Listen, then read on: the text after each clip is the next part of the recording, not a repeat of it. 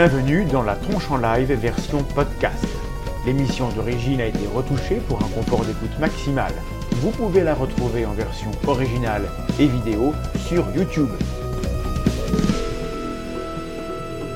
Cette version podcast est montée par Corentin.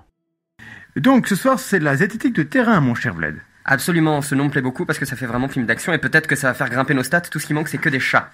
Alors, la zététique ne consiste pas à se jeter sur des gens pour leur interdire de croire dans les esprits, la télépathie ou le vaudou. Pensez bien que j'en suis le premier navré.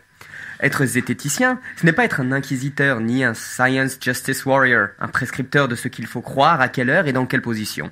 La zététique, c'est une méthode que l'on utilise pour distinguer le vrai du faux, tout en s'efforçant de se rappeler qu'une vérité absolue, ça n'existe que dans les contes de fées et les livres sacrés qui jugent la vie humaine moins importante que le respect d'un interdit alimentaire.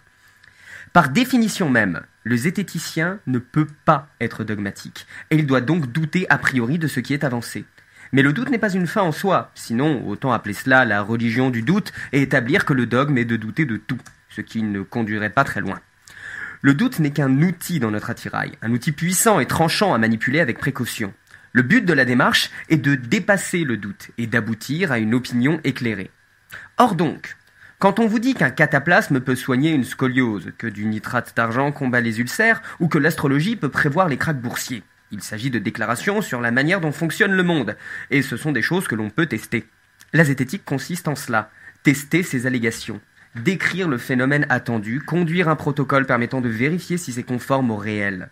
Et même mieux que cela, la zététique de terrain, c'est s'adresser à ceux qui pensent pouvoir prouver l'existence d'un phénomène extraordinaire ou franchement paranormal et leur donner l'occasion de mettre ces idées à l'épreuve de l'expérimentation. Jusqu'à preuve du contraire, tout ce qui affecte le monde dont nous faisons l'expérience est accessible à l'expérimentation scientifique, pourvu que l'on sache développer un protocole suffisamment subtil et prudent. Et c'est un peu le travail de notre invité de ce soir. Il gère la préparation et l'exécution des expériences sur des phénomènes présumés paranormaux au sein de l'Observatoire zététique. Et il va nous raconter comment cela fonctionne. Bonsoir Nicolas Vivant. Bonsoir. Bonsoir. Bonsoir, bonsoir. Donc Nicolas Vivant euh, de l'Observatoire zététique, est-ce que tu peux te présenter ton, ton pédigré en, en quelques mots, savoir d'où tu viens, euh, si tu as une formation particulière et, et après on ira dans le vif du sujet Alors, je n'ai pas du tout de formation particulière. Je suis informaticien, mais j'ai une formation littéraire à l'origine. Ah oui. Et, euh, et donc, j'ai découvert euh, les aspects euh, expérimentaux, euh, y compris leurs plus rugueux, euh, les, les plus rugueux, en, en pratiquant, en fait, et au, au contact d'autres euh, zététiciens plus, plus aguerris que moi dans, dans le domaine. Mhm. J'ai assez vite pris conscience euh, du fait que, euh, comment dire, la capacité à mettre en place un protocole qui tient à peu près la route euh, ne nécessite pas forcément de connaissances scientifiques euh, poussées. Et donc voilà, au fil du, au fil du temps et des expériences de l'OZ, des rencontres et tout, euh, euh, et ben je suis devenu un peu plus aguerri que les autres dans le domaine, ce qui ne signifie pas que je sois responsable de ça au sein de, de l'observatoire. hein, je l'ai été, mais mais bon, le fait que ce soit principalement moi qui qui ai mis en œuvre les expériences qui ont été publiées par l'OZ tient plus au fait que ça m'intéresse en fait, voilà, et puis que j'ai une certaine euh, une certaine euh, expérience dans le domaine. D'accord. Donc, mais eh, est-ce qu'il y a un responsable ou une responsable de, de ce, de ce poste-là actuellement ou c'est... Non, non, non, officiellement non. Et il y a d'autres expériences qui ont été menées. Alors, elles n'ont pas été publiées, elles sont pas, pas toujours allées jusqu'au bout, mais il y a Mhm. d'autres expériences qui ont été mises en place sans ma participation. Donc, euh, Oui. je suis pas vraiment responsable. Voilà, Ah, d'accord. euh, bon, alors, on a fait une erreur dans, dans l'édito. euh, voilà, tu n'es pas responsable. Mais en, en gros, mais tu te charges quand même du, gros- du gros du travail, euh, on va dire, sur ce, ce terrain-là. voilà parce que ça m'intéresse en fait. Depuis toujours, c'est Voilà. surtout ce qui m'intéresse dans la zététique, on va dire. Et justement, euh, quand on a préparé l'émission, tu, m'as dit que pour ça, il y avait une nuance entre le scepticisme euh, à l'anglaise ou les, sceptiques, etc. Et, et ce qu'est la zététique telle qu'elle a été euh, recréée ou créée en France euh, il y a euh, 30-40 ans? Pour toi, il y, a, il y a un côté terrain. Absolument, oui. Et c'est bon, c'est historique. Hein, c'est pas c'est pas dans la définition de la Oui. zététique. Euh, c'est lié au fait que qu'Henri Brock, qui donc a remis euh, à- au goût du jour ce terme et et cette pratique, on va dire, euh, était quelqu'un de, de terrain. Et, et d'ailleurs, il avait commencé par faire du terrain avant de se lancer dans la zététique. Mhm. Donc c'est quelqu'un qui était très attaché au, au fait de euh, d'être en contact avec les gens, de euh, et puis de tester véritablement, c'est-à-dire quelque part de d'apporter de, de, des données et pas simplement de, de, commenter ou de réfléchir à tout ce que, que... à tout ce que cela peut, peut, vouloir dire. Et donc, euh, moi, je sais que j'ai été tout de suite très euh, très sensible à ça, euh, euh, bah parce que mon intérêt pour la zététique, par des expériences qu'on fait quand on est ado, lycéen, du type on fait tourner les verres, mm -hmm. ce genre de choses là. Moi, j'ai vu voilà, des photos où Henri Brock marche sur, les, sur, sur des, des, des charbons ardents etc. Donc c'est vraiment, on, on, donne de sa personne de, de, quand, quand, on fait ça, c'est pas mal. Oui, puis il a passé des nuits euh, avant de se lancer des, dans, dans, la zététique euh, à, à, essayer d'observer des ovnis. Enfin bon, il a été, il a été tout de suite sur le terrain. Il a fait quelques trucs célèbres aussi autour du, du sarcophage d'Arthurtech, euh, oui. le centre Saint-Janvier. Donc c'est autant de, de, de, de travaux qu'il a qu'il a fait et pour lesquels il s'est déplacé, il a rencontré les gens et il allait voir sur le terrain de quoi il s'agissait.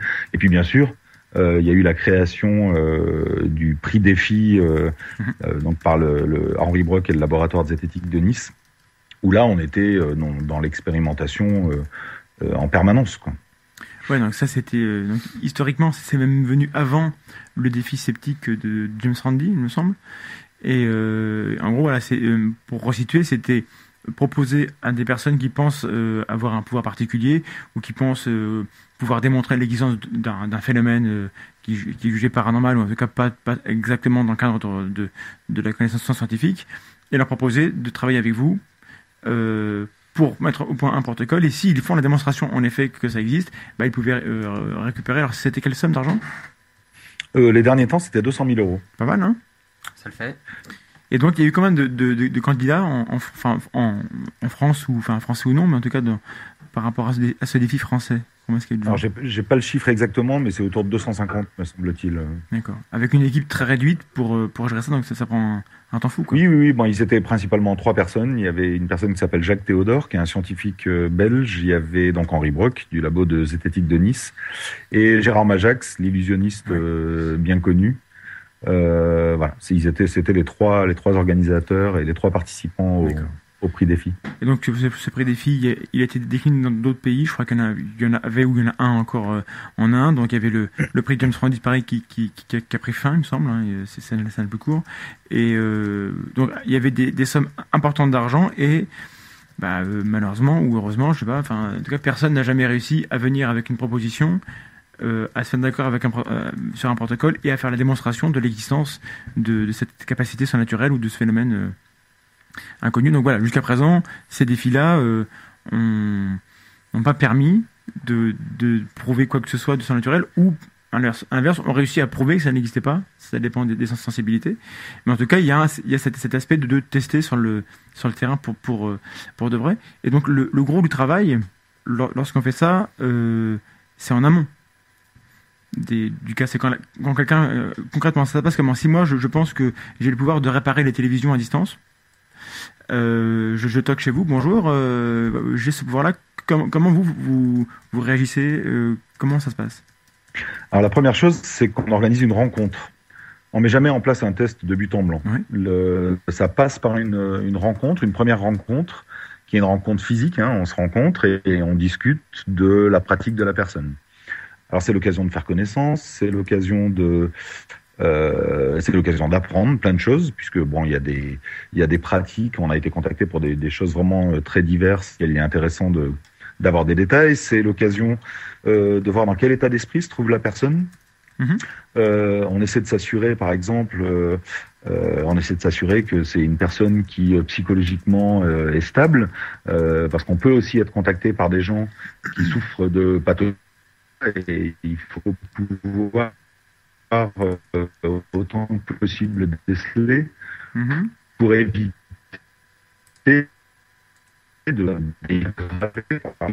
Alors là, je, je, te coupe parce que j'ai un petit problème de connexion. Je vais fermer euh, tous mes onglets qui servent à rien parce que le son est quand même assez haché. La fermeture de tous les onglets de Mandax devrait prendre une minute ou deux. Non, mais c'est bon, c'est fait. mais euh, je suis un peu étonné que ça marche aussi mal. Mais voilà, là, je ferme les trucs qui servent à rien. Voilà.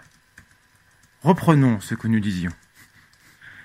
Donc voilà, c'est l'occasion de rentrer dans les détails d'une pratique, euh, puisque quand on discute avec quelqu'un en place un protocole expérimental, une des problématiques qu'on a, c'est d'arriver à trouver ce qui est testable euh, dans la pratique à laquelle on est euh, confronté. Donc il y a des choses qui sont de l'ordre du récit, il y a des, des choses qui sont de l'ordre de l'allégation invérifiable, et puis et puis il y a des éléments qui peuvent effectivement être testables et qui si on les teste et qu'on obtient un résultat positif, peuvent donner quelque chose de très intéressant. Donc cette discussion, c'est aussi l'occasion de mettre en évidence, d'isoler ces éléments testables dans, euh, dans la pratique de la personne. On commence aussi en, à discuter protocole, donc euh, et à, à, voir comment un protocole pourrait euh, euh se mettre euh, se mettre en place. Donc c'est vraiment un embryon de protocole au départ. On se met d'accord sur des principes sur euh, ce qu'on va ce qu'on va tester. Et puis une chose très importante, on, euh, on demande à la personne systématiquement d'envisager la possibilité d'un échec. Euh, C'est-à-dire que nous, on est prêt évidemment à envisager la possibilité d'un succès. On est là pour ça. Hein. Si on était convaincu euh, euh a priori que l'expérience serait un échec, vous pensez bien qu'on s'en mettrait pas euh, à mettre en place des protocoles.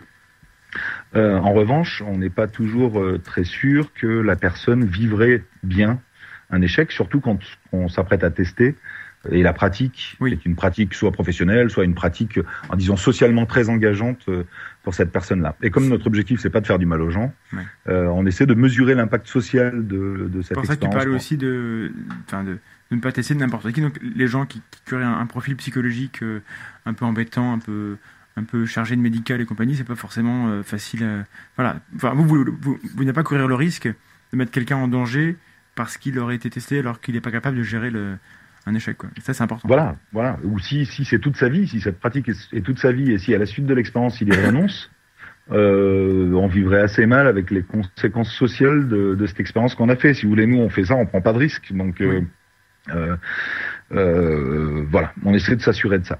Donc ça c'est la ça c'est la, la, la, première chose et puis ensuite la deuxième chose euh, donc la discussion se poursuit après cette rencontre et on essaie de avec le, le, le la personne qui, qui nous a contacté euh, euh, et en collant le plus possible à sa pratique on essaie de mettre en place un protocole expérimental euh, rigoureux. Donc, je ne sais pas si vous voulez que je rentre dans les détails de ce qu'est un protocole expérimental euh, rigoureux. Ah, voilà, donc, juste pour, pour, pour donner un, euh, le plan de l'émission, donc euh, là on, on, on, explique un petit peu comment ça passe. Après la, seconde partie, on, on, tu nous feras le récit de, de deux cas d'école, de, de deux expériences vraiment euh, qui ont été menées à leur terme et qui ont donné lieu à une publication et qui sont euh, et, puis à la fin, on, reviendra sur pour parler un peu de d'éthique et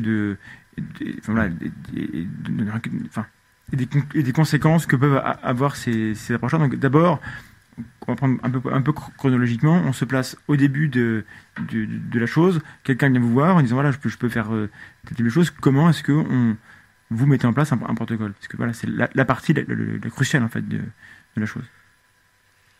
Donc, le, comme je le disais, on essaie d'isoler les, les, paramètres euh, testables, puis on essaie de discuter ensemble des contrôles qu'on va mettre en place, puisque pour pouvoir conclure, il faut un minimum de contrôle autour du, autour de, oui. autour du, de, de, la pratique et, et c'est un, un, exercice auquel euh, les gens qui viennent nous voir sont généralement euh, pas préparés. Euh, et donc on essaie d'être aussi, aussi didactique que possible pour expliquer l'intérêt aussi de ces différents contrôles. Oui. donc typiquement, on va devoir faire un, un certain nombre d'essais. Et pour ça, il, on explique que, je sais pas, imaginez que quelqu'un arrive en vous disant bon voilà j'ai un don euh, à pile ou face je fais systématiquement ce que je veux. Voilà. Je, je regardez je prends un exemple je jette une pièce je vous annonce que je vais faire pile. Le type jette la pièce il fait pile. Et il dit voilà ça y est j'ai prouvé que j'avais un don vous voyez je fais ce on que peut, je veux. on peut avoir un don parfaitement inutile hein, c'est pas on n'est pas obligé de faire un don euh, voilà non c'est bien. ah, bon voilà donc ouais. dans ce cas-là, euh, dans ce cas-là, évidemment, donc la personne jette la pièce, fait pile comme elle l'avait annoncé. Est-ce que, euh, est-ce que on se satisfait de oui. de cette démonstration-là? Alors sur un essai, le, le, chat, vous en pensez quoi? Est-ce que sur un essai, je dis je fais pile, je lance, je fais pile, est-ce que ça marche? J'ai prouvé quelque chose. Alors je vais pas attendre la réponse. La réponse est non. Hein donc, on voilà, pose vraiment les questions qui dérangent dans la tronche en biais. Ah, hein. Vraiment, on s'engage. Attention, c'est polémique. Hein et donc, euh, en partant d'un exemple simple comme ça, on essaie de le décortiquer, on explique, et, puis, et puis donc de faire comprendre pourquoi bah, il faut un, un nombre d'essais suffisant et comment on détermine qu'un nombre d'essais suffisant. Oui. On aborde l'analyse les, les, statistique qui va être faite. on essaie aussi d'expliquer l'intérêt de, d'avoir un protocole en double aveugle. Alors, le, double aveugle, donc, si tu peux nous rappeler ce que c'est. Le double aveugle, c'est un protocole dans lequel la personne testée et la personne qui teste ignorent, ignore si euh, le, le, praticien a, juste ou faux euh, au moment où il fait son essai. Je vais vous prendre un exemple, euh, un exemple simple. La personne, on va reprendre l'exemple du pile ou face. La personne dit je fais pile quand je veux. Elle est à 3 mètres de vous, elle lance la pièce, vous la voyez pas, et elle dit ça y est, j'ai fait pile. Vous allez dire bon, j'aimerais bien pouvoir voir la pièce dans un, un, un, protocole expérimental où on, on, on, induit du double aveugle, on va avoir quelqu'un qui va juger du fait que ce soit pile ou face, qui va être indépendant de ceux qui participent à l'expérience. Ouais. Alors peut-être que pile ou face c'est pas une ouais, c'est pas, bon pas, le c'est pas le top du top. Mais le, mais, le ouais, plus simple c'est par, par rapport aux médicaments j'ai la migraine, j'ai une pilule voilà. ou, ou, ou, un placebo, et eh ben je ne sais pas ce que j'ai avalé et la personne qui est en face de moi et qui, et qui va prendre les mesures pour estimer si ou non j'ai la migraine ne, ne, sait pas si j'ai avalé le placebo ou la, la, la, pilule qui est censée fonctionner. Voilà, le du, voilà. double aveugle, c'est ça en fait. Si on, va, on, va, rentrer dans le détail sur le, le, le, protocole dont on va parler plus tard. Ouais. Et, euh, et, vous comprendrez mieux l'intérêt du, euh, du, double aveugle. Mais en tout cas, ni la personne testée, ni la personne qui teste euh n'a accès, disons, aux au détails de ce qui se passe. Ouais, ça, évite, ça, évite, le biais d'être de, de, influencé dans son jugement de ce, qui, de ce qui se passe par rapport à ce qu'on sait et de, de ce qu'on ignore. Quand on est en double aveugle, on sait rien, du coup, on n'a pas de, de préjugés, normalement. Voilà, de la même façon, on essaie d'introduire euh, autant que possible de la, de la randomisation, euh, donc une répartition aléatoire dans nos essais, c'est-à-dire que euh, imaginez qu'on décide de tester cette personne à pile ou face et puis qu'on lui dit euh, ben on, on, va nous te demander de faire pile ou de faire face et puis euh, et puis tu vas le faire. Et puis euh, on va choisir ben de faire 100 essais et puis on se dit ben, les 100 premiers essais ce sera pile et puis les les 50 premiers essais ce sera pile et puis les les 50 essais suivants ce sera face. Et on dit à la personne allez faites-moi pile boum faites-moi pile faites-moi pile faites-moi pile faites-moi pile. Mmh. au bout d'un moment la personne euh, va se rendre compte qu'en fait, il y a, il y, a une, euh, il y a une séquence prédéterminée euh, dans le résultat attendu, et donc elle va, se, elle va avoir tendance évidemment à se, à se soumettre à cette séquence-là. Pour prendre un, autre exemple euh, plus simple, euh, vous avez euh, pour détecter un, un objet ou, ou, de l'eau par voilà, exemple. vous devez, détecter la présence d'un objet euh, tout dans, dans deux récipients par exemple. Euh, si vous essayez de déterminer le placement de l'objet avant chaque essai euh, au hasard, euh, l'expérience a montré que l'homme est un très mauvais euh, générateur de, de, hasard en fait. Mmh. Et donc on va avoir tendance, euh, euh, par exemple, à alterner systématiquement le récipient 1 et le récipient 2. parce que le, dans la construction psychologique qui est la nôtre, le hasard passe par une alternance comme ça. Ouais. Alors qu'en réalité, si on fait un tirage au sort et que c'est le hasard qui détermine dans lequel des deux récipients on va mettre l'objet à découvrir, on peut tout à fait avoir des, des, des séquences où on va avoir quatre, cinq fois euh, le même récipient pour, euh, euh, pour notre échantillon.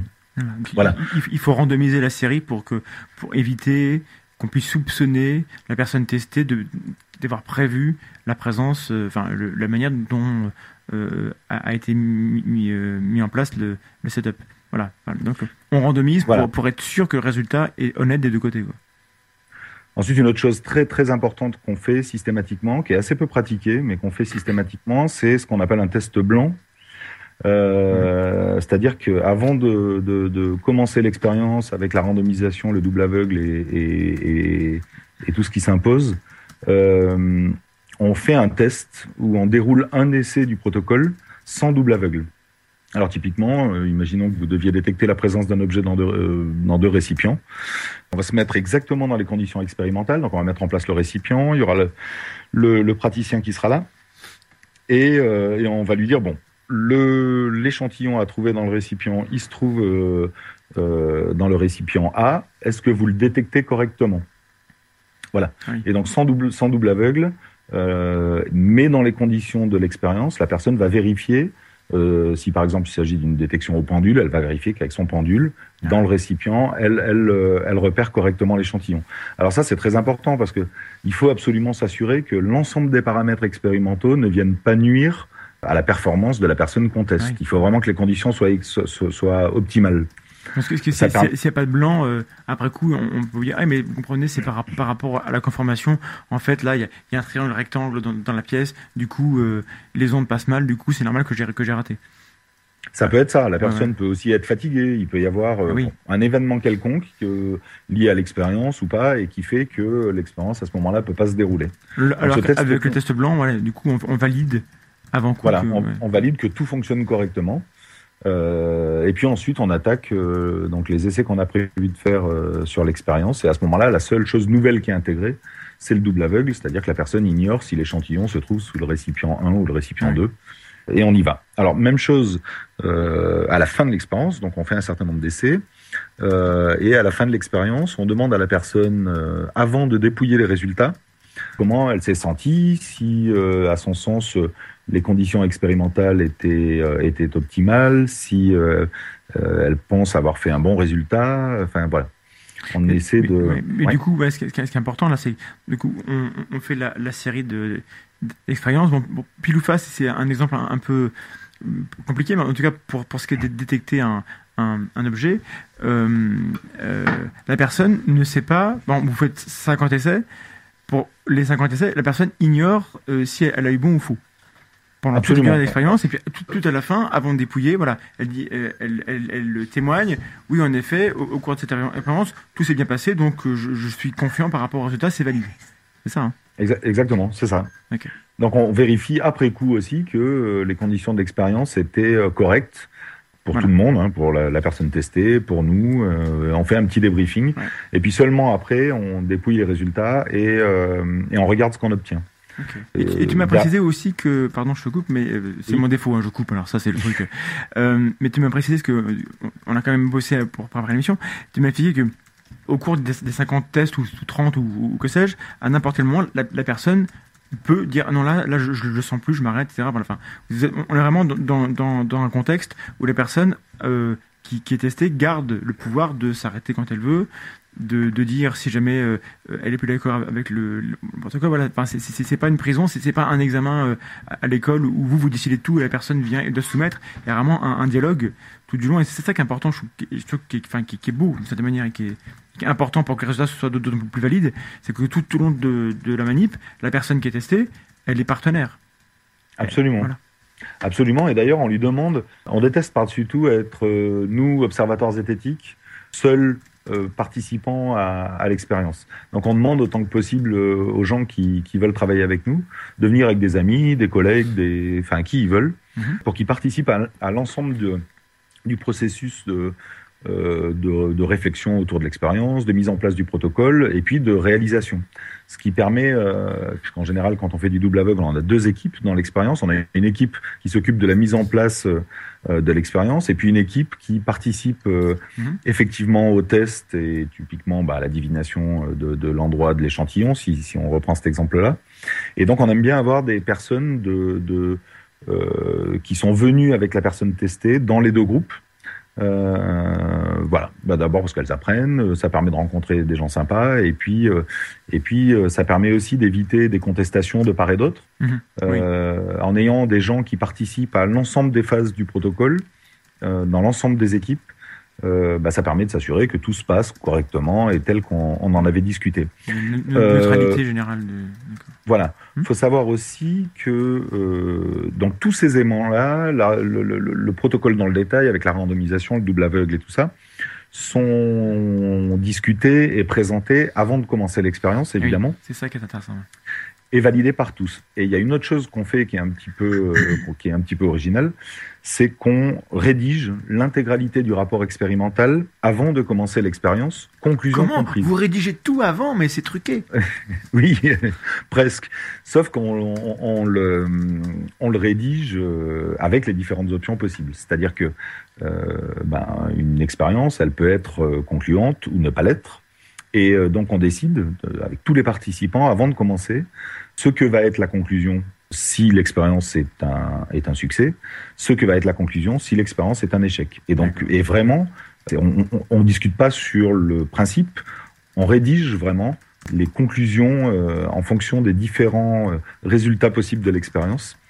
Et tout ça est validé par tout le monde avant qu'on commence l'expérience. C'est-à-dire que au moment où le rapport expérimental est, euh, est publié, il y a les chiffres qui sont, puisqu'on n'a pas les données hein, au moment où, où, tout ça est signé, il y a les chiffres qui sont ajoutés, euh, les résultats évidemment, et, euh, et, la conclusion qui est un copier-coller de quelque chose que donc tout le monde a validé. Ce qui fait qu'il n'y a pas de surprise au moment ouais. de la publication du rapport expérimental. Euh, il n'y a pas un mot qui n'a pas été euh, qui n'a pas été validé par tous. Quoi. Donc voilà. mais et, et, ça, est-ce que est-ce que tu sais qu'il y a d'autres équipes?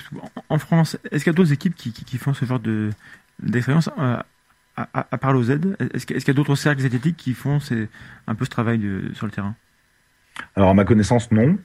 Il y a un certain nombre de cas euh, pour lesquels on aurait aimé avoir des exemples de protocoles expérimentaux, mmh. parce que parce qu'il y a des cas qui peuvent être assez complexes. Mmh. Et, euh, et, donc on aurait pu s'inspirer ou être, être, dans la dans la, la, la, la, la reproduction d'un mmh. protocole déjà existant.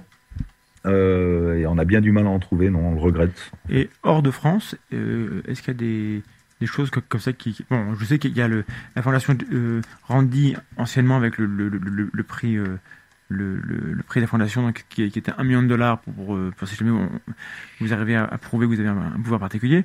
Est-ce que eux de leur côté ils ont des choses publiées? Est-ce qu'ils continuent à, à faire des, des, à tester des gens? Alors oui mais alors en général ils donnent euh, ils donnent un, un, résumé du protocole oui. c'est rarement euh, euh, on a rarement les données brutes, on a et on, voilà, c'est rarement aussi euh, aussi détaillé que, que ce qu'on ce qu'on s'astreint à faire en fait.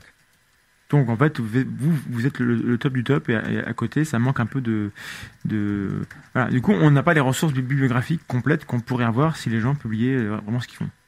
Ouais, je je crois pas qu'on soit le top du top, mais euh, mais c'est moi qui dis ça, on, on, on, on, essaie de on essaie de participer à cet effort-là et de produire un rapport. Euh, euh, in fine, que les gens peuvent s'approprier pour reproduire l'expérience. Et puis évidemment, on se tient à leur disposition pour, euh, euh, pour aider toute personne qui souhaiterait reproduire un de nos protocoles. Oui. On, on, on, essaie de mettre des photos pour euh, que les gens aient une idée de la façon dont ça peut s'organiser. Et puis on donne systématiquement toutes les données brutes, c'est-à-dire tous les documents euh, qui, ont utilisé, qui ont été utilisés dans le cadre de, de, de l'expérience sont publiés, euh, donc y compris les, les, les notes qu'on peut prendre. Enfin, du coup, j'ai ouais. deux petites questions. Euh, Qu'est-ce qui se passe si quelqu'un euh, veut euh, faire ce travail-là? Euh, voilà, enfin, je sais pas, un, petit groupe hein, ou une personne euh, veut soit se tester lui-même, soit tester quelqu'un. Il n'a pas tellement de, euh, de connaissances sur comment on monte un protocole.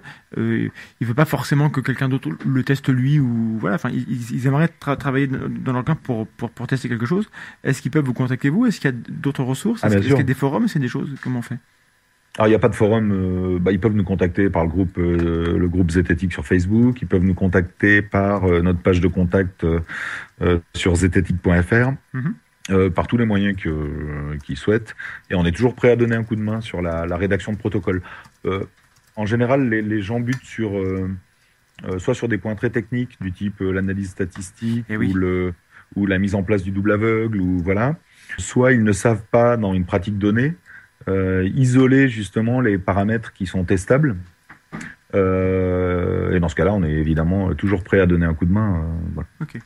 Et ma deuxième question, c'était euh, Il y avait donc Gérard Majax euh, au départ dans, l'assaut, et quelqu'un dans, le, chat a, posé la question. Euh, Est-ce qu'il y a à l'heure actuelle dans l'équipe des magiciens, des prestidigitateurs qui, qui sont là pour donner un coup de main, pour avoir un œil d'expert sur ce qui se passe ah, On n'a pas de magicien aussi expérimenté que Majax, évidemment. Mais on s'est tous intéressés euh, et on, on organisait il y a quelque temps euh, des ateliers euh, d'illusionnisme enfin et de magie.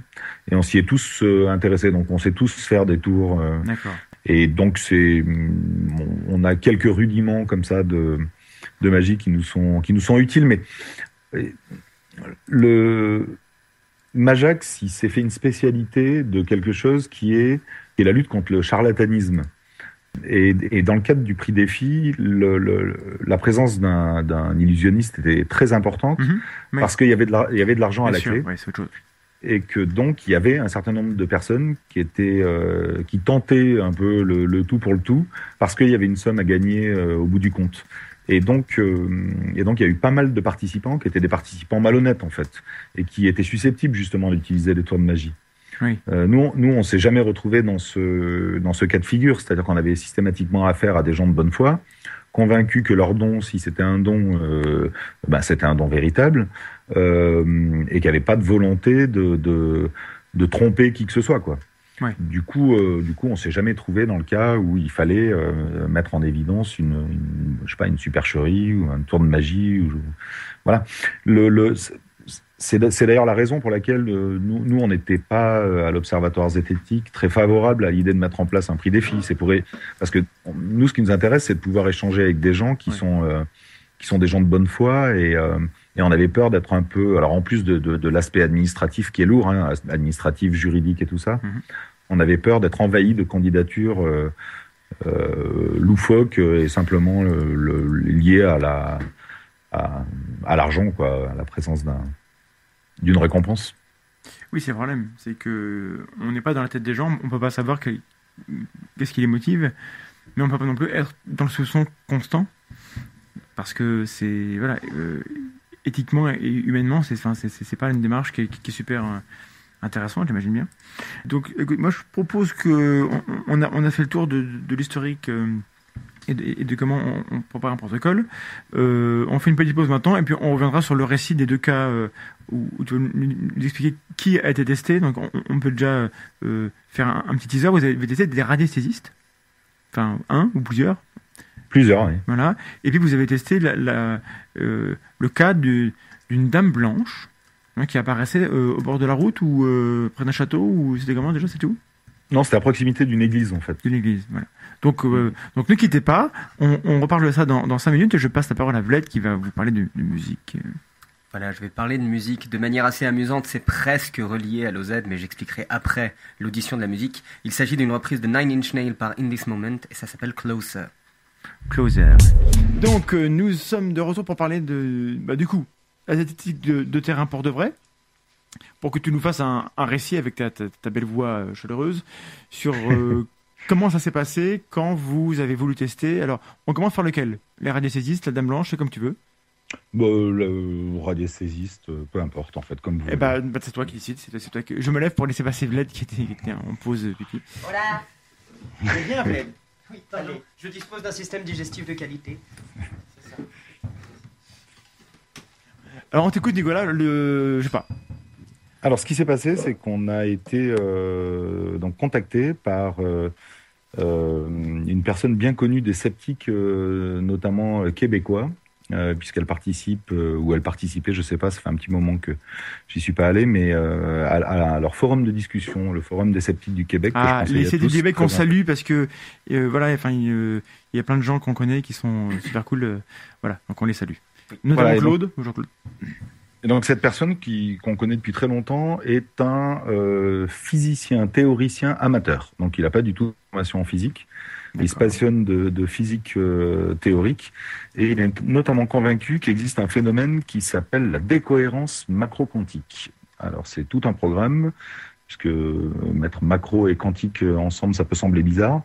Mais euh, et moi je suis pas du tout spécialiste euh, évidemment de, de, de physique quantique, euh, mais euh, mais il est convaincu que donc des phénomènes qui existent au niveau quantique peuvent se produire à, à un niveau macro et que donc on peut avoir des objets comme ça qui euh, se décohèrent. Je sais pas. Alors juste juste pour pour ceux que ça intéresserait, je fais de la pub. On a fait une émission euh, tranche en live avec Julien Bobroff, qui est professeur de physique théorique et, et qui justement nous a parlé de de, de ça, de de qu'est-ce que c'est que la physique quantique, en fait que on comprend, enfin les gens qui savent comprennent ce que c'est, et que justement il y a beaucoup beaucoup de bullshit euh, et de croyances autour de de, ce que n'est pas la physique quantique. Et ça ressemble un peu à ce que tu dis, c'est-à-dire que l'échelle macroscopique, euh, normalement il n'y a pas de, phénomène quantique, a priori.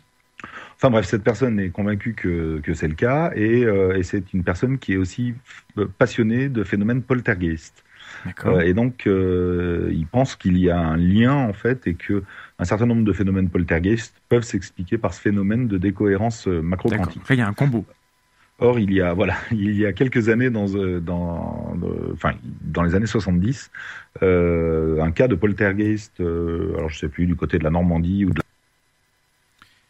Il s'est passé quoi là ah bah... ah, alors, c'était dans un, garage. Donc, Pardon, juste, attends, parce que ça a coupé 5 secondes, mais c'est revenu. C'est moi, je, mon, PC a fait un truc extrêmement bizarre. J'ai eu un, écran tout noir et t'étais plus là. Arrête de dire poltergeist. On va arrêter de dire ce mot. Et donc, euh, et donc, il y a quelques années, dans un garage, il y avait eu des phénomènes des, des pierres qui étaient jetées à l'intérieur du, du, garage et puis qui retrouvaient et qui étaient euh, qui étaient chaudes, euh, voilà, et puis des phénomènes de lévitation un peu d'objets. Euh, et notamment d'une clé à molette. Tout est parti de cette clé à molette. Et donc ce, ce physicien théoricien euh, euh, a réussi à récupérer un échantillon de cette clé à molette qui a donc été découpée en petits bouts et qui et qui il en était convaincu, il en est toujours convaincu, un phénomène poltergeist. Euh, il souhaitait vérifier que cet échantillon de molette, de clé à molette, avait effectivement euh, vécu un phénomène euh, poltergeist et il a eu l'idée d'expédier cet échantillon à plusieurs radiesthésistes. Euh, et les résultats qu'il a obtenus étaient étonnants pour lui, euh, puisque tous ont affirmé que, euh, que l'échantillon qu'ils avaient reçu par la poste avait un taux vibratoire extraordinaire. Donc on a 100% de réussite dans l'expérience que lui a faite d'envoyer son, son bout de métal à des anesthésistes, si je résume. Voilà. Donc, non, c'est euh, bien, on, pourrait se dire que c'est convaincant quand même. Alors, ben, pas vraiment. Et ce qui s'est produit, c'est quand il a fait part de, de, de ça euh, sur le, le, forum des sceptiques du Québec, il a été un peu moqué, euh, ça s'est un peu mal passé. Euh, parce que c'est vrai qu'essayer de prouver quelque chose qui n'est pas tout à fait avéré, euh, en utilisant une pratique qui n'est pas tout à fait validée, euh, c'est avec un, protocole un peu léger en plus. Donc, ça faisait beaucoup. Voilà. il faut pas se moquer. C'est un petit message, mais c'est pas. Je, sais que toi tu fais pas, mais euh, on a tendance nous les sceptiques à, à, se moquer. Bon, de temps en temps. Euh, Enfin, le ridicule ne, ne, tue pas et c'est une, c'est enfin, un, un, élément d'hygiène mentale important. Mais euh, quand on a des gens qui, viennent de bonne foi, c'est il faut il faut pas non plus être un connard, c'est ça quoi. Faut, euh, oui, et puis, ça renforce souvent. Voilà, donc il faut essayer de, de, de discuter avec les gens sans, sans les, les, prendre pour des crétins, même quand ça paraît bizarre. Et là, c'est vrai que ce que tu nous dis, c'est quand même bizarre. Hein. Euh. Voilà, bon après il y avait une vraie volonté aussi de passer par l'expérience et de mmh. faire une démonstration de la réalité de ce qu'il affirmait. Ça c'est bien. Et donc c'est là-dessus qu'on a construit, c'est-à-dire que c'est là-dessus qu'on se rejoint. Moi c'est quelqu'un que, que, que j'aime énormément, avec qui j'étais en contact, je le suis encore de temps en temps. Des nouvelles et, euh, et voilà quand il, m'a contacté, euh, euh, je lui ai dit écoute si tu veux on essaie de mettre quelque chose en place qui bah, qui sera qui sera pas contesté disons sur le forum et, par la communauté qui s'intéresse à ce type de phénomène de manière générale. Et, et, donc, ce que je lui ai proposé, c'est de mettre en place un protocole avec les radiesthésistes qu'il avait contactés euh, pour, euh, pour vérifier avec eux si euh, ils étaient capables, avec leurs instruments de mesure à eux, donc pendule, baguette, de, de retrouver cet échantillon grâce à son taux vibratoire. donc, c'est les mêmes personnes qui, auparavant, lorsque lui les avait contactés, avaient trouvé des résultats c'est les mêmes que vous avez contactés, ils ont accepté. Voilà. Ça déjà, a priori, c'est un peu, enfin, c'est, ça peut être un peu étonnant qu'ils veulent bien se plier à, et c'est bien qu'ils le fassent. Ouais, ouais, mais c'est très très bien. Et euh, ils étaient très contents. Ils étaient euh, contents de participer à une expérience. Ils étaient contents aussi de rencontrer, euh, de nous rencontrer. Enfin, plaisir partagé évidemment. Mhm. Bref, et donc on s'est retrouvé un week-end à, à Argenton sur sur Creuse. Il y avait une salle qui avait été mise à notre disposition pour mettre en place cette expérience. Alors, avant ça, euh, pendant plusieurs mois, il y a eu des discussions avec euh, donc l'ensemble des euh, radiesthésistes par mail pour et puis avec avec Francis. Pardon, ils étaient combien? Tu, l'as dit peut-être, mais j'ai raté. Alors ils sont ils se sont déplacés à trois. Il y avait un quatrième radiesthésiste local, on va dire, qui, qui a participé. à la mise en place de l'expérience, mais il y en a deux qui ont qui souhaitaient être testés seulement dans un, un qui était un président d'association, enfin qui, était le plus euh, euh, respecté, on va dire, par euh, ah. par les autres. Et si Francis avait fait appel à ces à ces radiesthésistes là, c'est parce que c'était des gens qui étaient reconnus en fait dans le mhm. dans leur pratique. Donc voilà. Oui, c'est ça, c'est important. C'est pas le premier venu où vous, enfin, vous n'avez pas testé entre guillemets n'importe qui. C'est des gens qui, a priori, si quelqu'un sait faire cette chose-là, c'était bien eux, quoi. Voilà, c'est ça. C'est des gens qui organisent des stages, des formations, et puis et puis c'est des gens d'expérience aussi qui font ça depuis depuis des années et des années. Voilà. Euh, donc on a beaucoup discuté et le protocole euh, sur lequel on s'est mis d'accord. Alors il y a eu des grandes discussions, par exemple sur. Euh, donc on s'était dit voilà, on va cacher euh, cet échantillon auto-vibratoire extraordinaire quelque chose parmi dix autres euh, on, va, on va le cacher sous un récipient parmi euh, dix récipients et puis euh, il faudra au pendule ou à la, à la baguette retrouver cet échantillon sur les dix récipients. On a discuté sur comment les récipients, de quoi les récipients devaient être constitués, parce qu'ils ne devaient pas être un frein à une détection correcte. Et donc on s'est mis d'accord sur un matériau qui est le papier, puisque même le carton, pour certains radiesthésistes, pouvait poser problème. Ah. Et donc on a construit en fait dix cloches en papier. Euh, et puis on a disposé euh, ces cloches euh, dans la pièce. Alors avant de disposer les cloches dans la pièce, on a fait parcourir la pièce par les radiesthésistes pour, pour vérifier s'il n'y avait pas des endroits qui ne se prêtaient pas à l'expérience. Parce que eux ont, ont, ont, des théories avec des croisements de réseaux, les, les réseaux Hartmann, ça, ouais. voilà. Euh, donc les nœuds telluriques qui peuvent poser problème et tout ça. Alors on s'est pas, on s'est pas occupé de ça, euh, enfin de la validité en tout cas de ce type de d'allégations. De, de, Simplement, on leur a demandé d'identifier si dans la pièce il y avait des endroits qui étaient impropres euh, euh, au placement de, l'échantillon. Ça fait partie de ce que tu disais sur le, le, le, test blanc entre guillemets. Voilà, on se place au départ pour être sûr que les conditions sont réunies pour que les, pour qu'on ait un, un succès. Voilà, on a aussi travaillé sur l'écartement qu'on devait avoir entre deux cloches en papier euh, pour que l'échantillon ne vienne pas, s'il est trop proche, perturber une mesure sur une cloche qui ne, euh, qui ne contient pas l'échantillon. Éviter les effets de bord et compagnie, d'accord. Voilà, donc il y a eu euh, tout ce travail de, de, de, de préparation du protocole, euh, et puis effectivement un test blanc où on a placé donc l'échantillon sous une sous une des cloches en papier, et puis on a euh, on a demandé aux différents radiesthésistes de, de vérifier qu'ils détectaient correctement l'échantillon sous chacune des cloches. Ah. Euh, pour être sûr que l'expérience allait se dérouler dans de bonnes conditions. donc voilà. une fois que tout, est, tout est fait, ça y est, on passe au test ou il y a encore d'autres choses?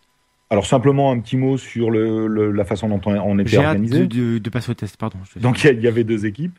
Euh, il y avait une équipe de mise en place de l'expérience euh, et puis il y avait une équipe euh, euh qu'on a appelée l'équipe radiesthésiste. Et dans chacune des équipes, on avait donc euh, des radiesthésistes et des membres de euh, donc le principe c'était euh, c'était le suivant. Donc on avait une chance sur 10 à chaque essai avec des cloches numérotées de 1 à 10. Euh, et donc on a fait un tirage au sort avec un 2 à 10 faces, hein, tout simplement, euh, de 100 essais. C'est-à-dire que euh, ben, l'équipe qui était en charge de la mise de, de, du tirage aléatoire euh, jeter un dé, elle obtenait 8, elle notait 8 sur un bout de papier. Premier essai, on savait que c'était la cloche numéro 8. Okay. Euh, voilà, et puis deuxième essai, euh, la cloche numéro 3 par exemple, et ainsi de suite. Et donc ils ont tiré comme ça euh, 100 fois le dé et ils ont noté euh, sur euh, deux feuilles de papier les résultats qu'ils ont obtenus. Ensuite, ça, c'est, ça, donc mise, mise au, au, au, point du protocole. Le tirage aléatoire, il est fait au, au préalable, et donc voilà. On, donc, enfin, c'est caché mais en gros, c'est déjà, déjà décidé. On, on, voilà, c'est-à-dire qu'en fait, en fait l'équipe qui est responsable euh, euh, du tirage au sort met sous scellé un des deux exemplaires du tirage au sort, euh, donc dans une enveloppe euh, correctement fermée, et cette enveloppe est remise au radiesthésiste avant de commencer l'expérience. Donc il a sur lui euh, le document qui annonce la série de, de tirages qui, qui, sera, qui, qui aura été faite à la fin de l'expérience pour qu'il puisse comparer la liste qu'il a sur lui pour comme ça personne n'est plus triché. C'est ça, ça, ça, lui permet à la fin de l'expérience de vérifier que ce qui a été mis en place est bien ce qui a été tiré au sort au préalable. Voilà. Voilà, c'est une, une, vérification supplémentaire qu'on met, euh, ouais. met en place. Voilà.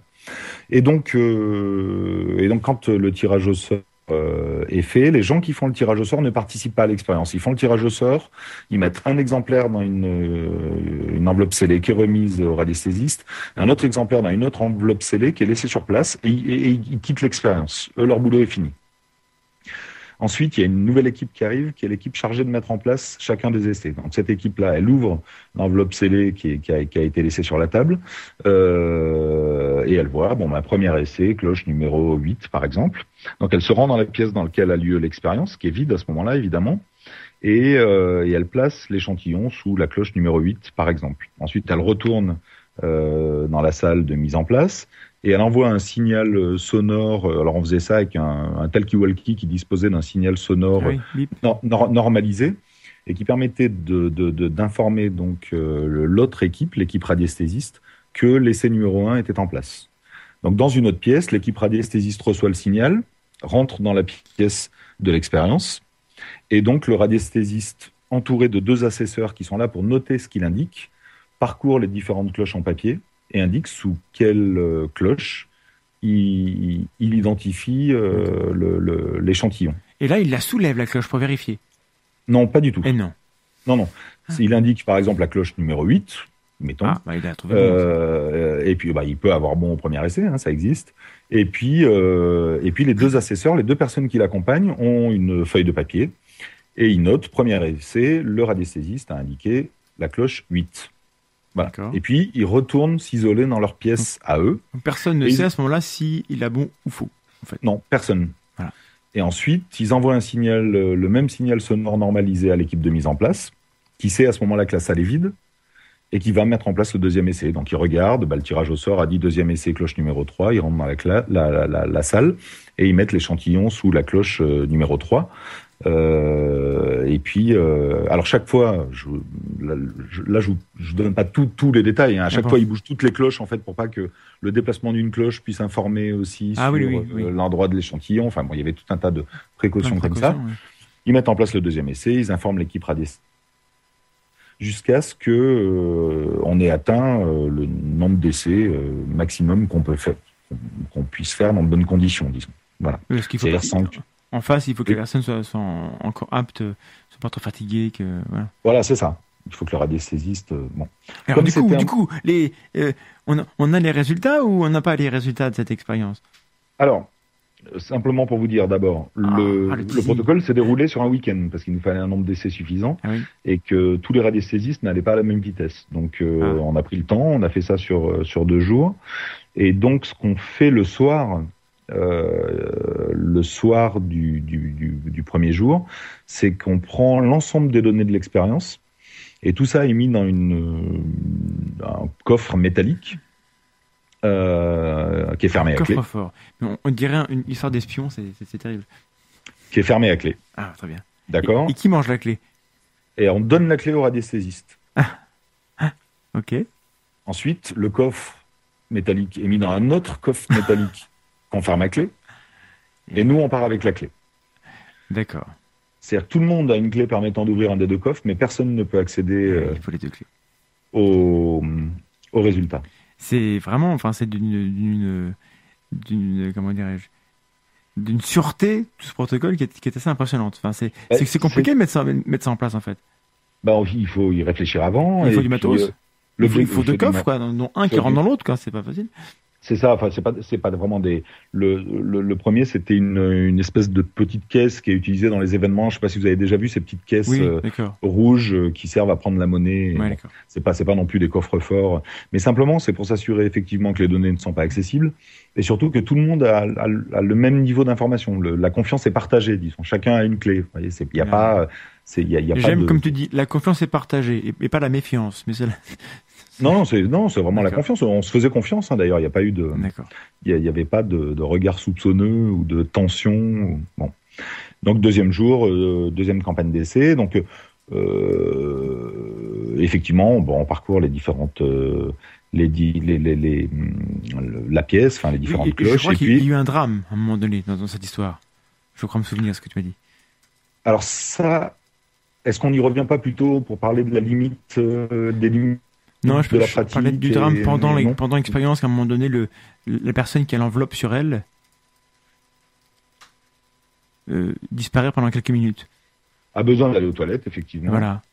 Et donc, Donc, il, demande, il demande l'autorisation à ses deux assesseurs d'aller aux toilettes, autorisation qui lui est donnée. Ah. Et, donc le radiesthésiste part aux toilettes avec dans sa poche l'enveloppe qui contient les résultats. Donc. Et ça, c'est un énorme problème. C'est un énorme problème parce que l'enveloppe, même très bien scellée, même si on peut pas regarder le contenu en, en, transparence, c'est quand même très gênant en termes de, de protocole. Oui, parce que, on, peut imaginer qu'il a un pouvoir magique pour lire dans les enveloppes euh, dans les toilettes. Il peut, il peut les lire que là, euh, mais ça lui permet de, savoir ce qui s'est passé et du coup après il peut, il peut, il peut feindre avoir le pouvoir de, de. En fait, c'est pas du tout ça qu'on teste. C'est pas vraiment ce qu'on fait ni nous ni euh, l'équipe radiesthésiste. Mais, mais par contre, alors encore une fois, on, avait, on a toujours affaire à des, à des gens de bonne foi et et euh, donc, quand le radiesthésiste est revenu, il voyait vraiment pas où était le problème, en fait, euh, parce que ça lui était, il pensait plus qu'il avait dans la poche, ça lui serait pas venu à l'idée de regarder. Enfin bref, il était resté très peu de temps aux toilettes, hein, bon.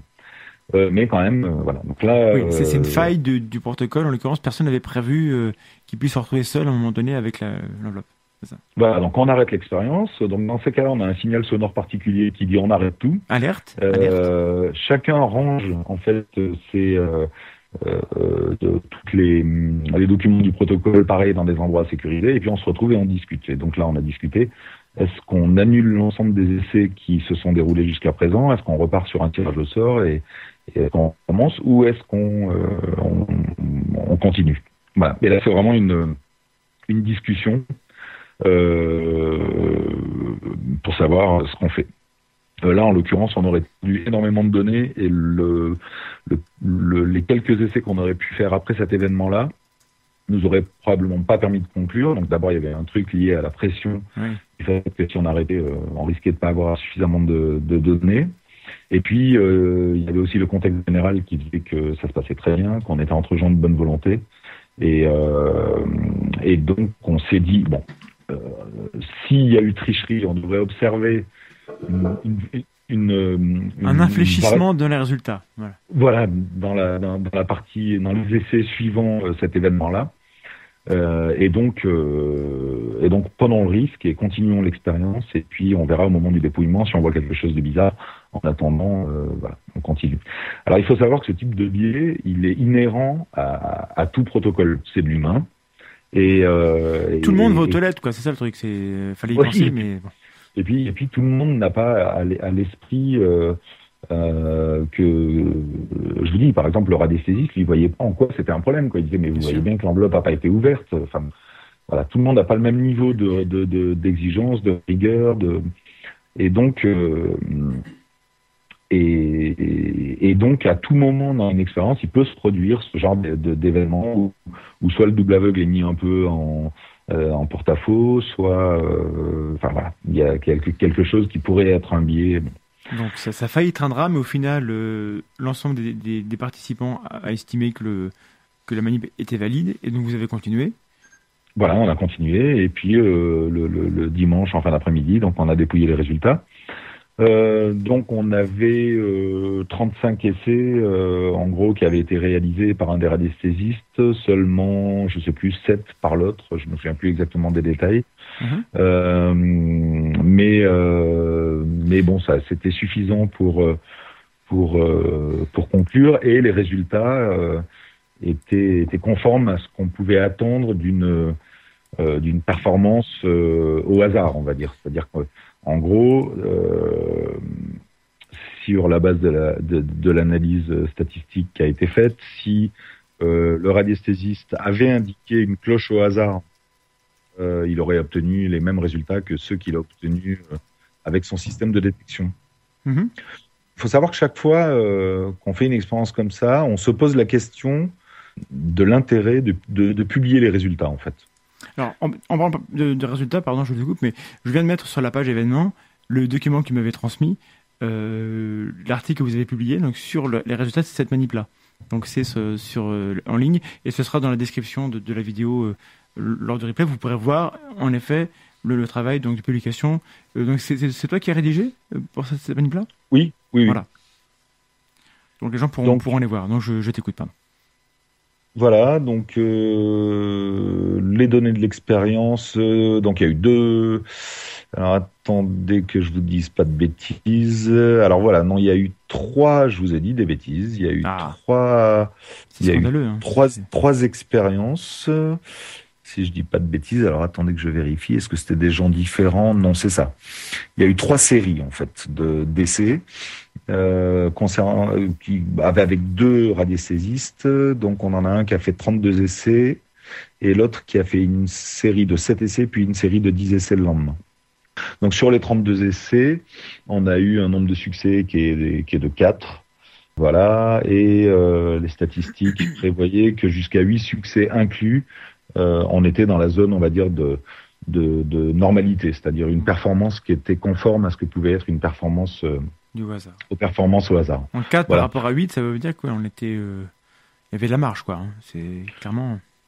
Alors oui, enfin, de la marge, ça aurait pu être euh, 5, euh, ça, c'est, c'est, ça changeait pas, Oui, ça, ça changeait C'est ça. pas grand-chose. c'est ça. toutes, toutes les données sont effectivement euh, accessibles sur le sur l'URL euh, Mais, du coup, alors, en, gros, on peut dire que c'est un, résultat qui, a, montré qu'il n'y avait pas, euh, a priori, de, pouvoir, mais qu'est-ce qui se serait passé s'il avait eu zéro résultat? À savoir, un résultat qui est là, enfin, qui n'est pas prédit par le hasard, a priori. Puisqu'on on- on doit s'attendre à ce que sur, sur, sur 35 essais, il, il tombe juste au moins deux fois, admettons, je sais pas trop. Euh, Est-ce que dans, dans, dans le protocole, c'était prévu euh, une version dans laquelle il aurait un résultat qui était négatif, mais pas prévisible par le hasard? Ou pas du tout? Je- alors dans ces cas-là, il faudrait que je jette un œil parce que parfois effectivement on fait des tests unilatéraux, c'est-à-dire qu'on ne prend Eh en oui. compte euh, qu'un résultat exceptionnellement bon. Et, euh, dans d'autres cas on fait des tests bilatéraux, c'est-à-dire euh, en prenant en compte euh, un résultat aussi qui serait euh, inexplicablement euh, mauvais. Alors dans ce cas-là, on avait fait quoi? Me semble-t-il un test unilatéral. D'accord.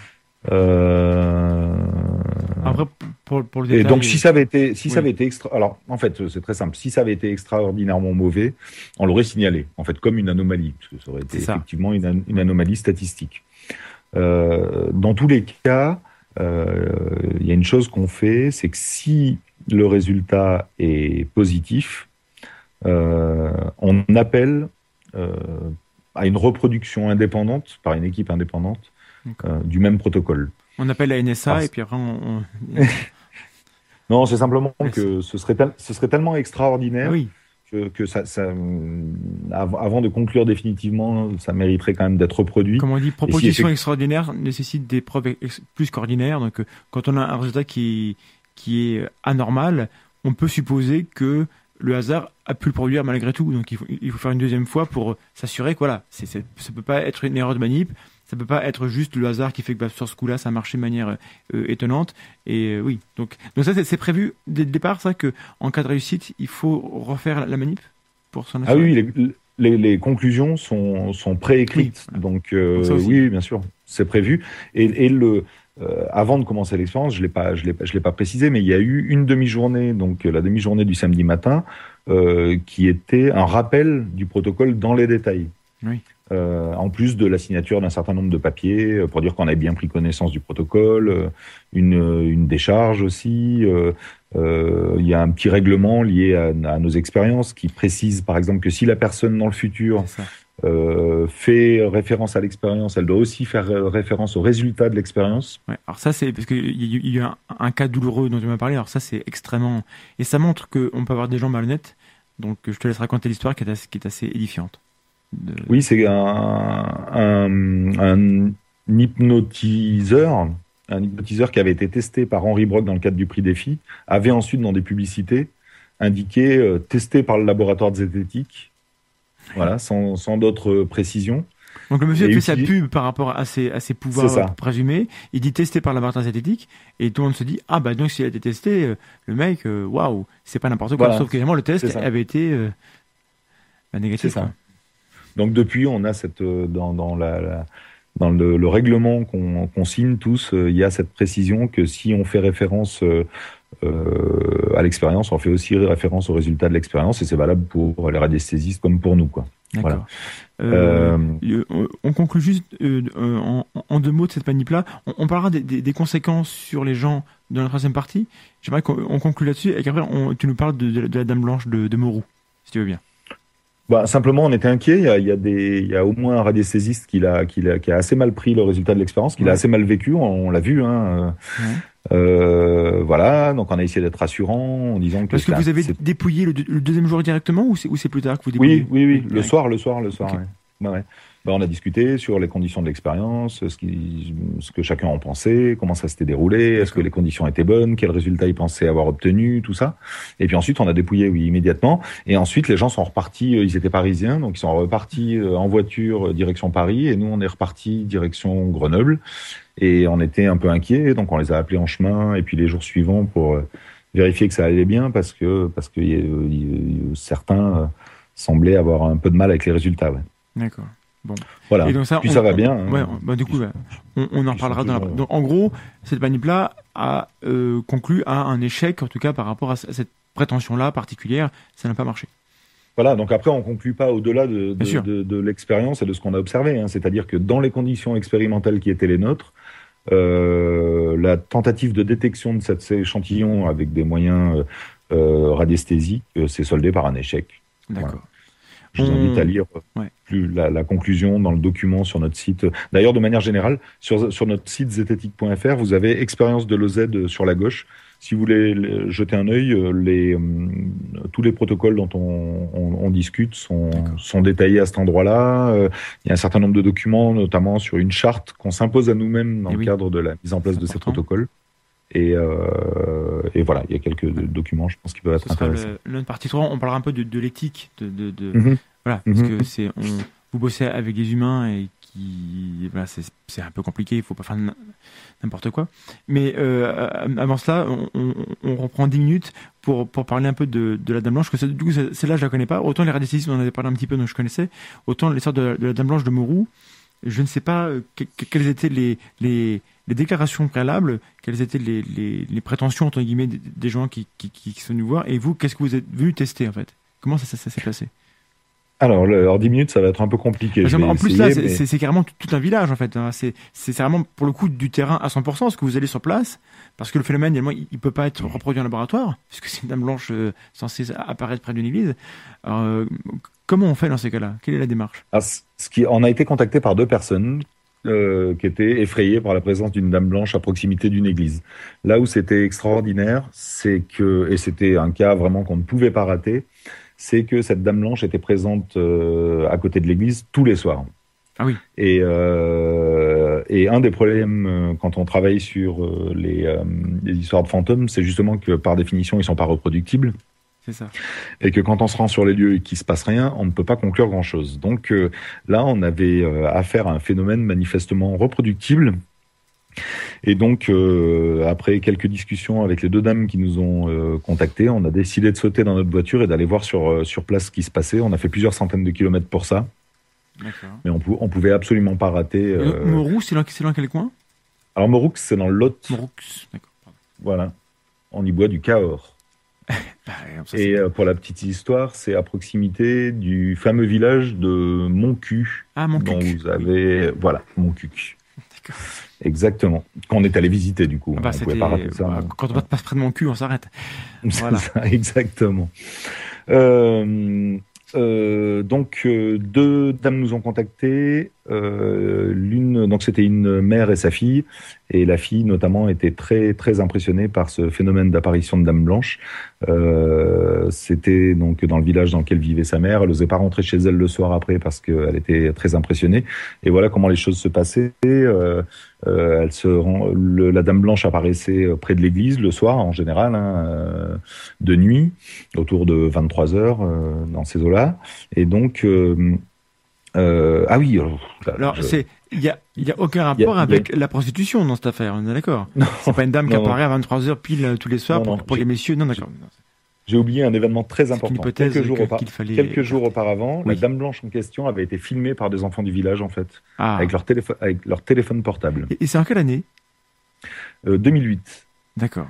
Donc, si vous tapez euh, Dame Blanche Morux, M-A-U-R-O-U-X euh, dans YouTube, vous devriez voir la vidéo Ah, qui fait quelques secondes. Bien. Euh, et donc, cette Dame Blanche avait été filmée par les enfants, dans, assise contre un arbre. euh, euh, c'est assez impressionnant la vidéo, voilà. Et, euh, et puis ensuite, donc, elle est apparue près de l'église. Et donc, c'est, euh, il y, avait plusieurs témoins, euh, plus d'une dizaine de témoins hein, qui pouvaient, euh, qui, qui, qui l'ont, aperçu. Et euh, ces deux dames euh, ont réussi à rentrer en contact avec elle.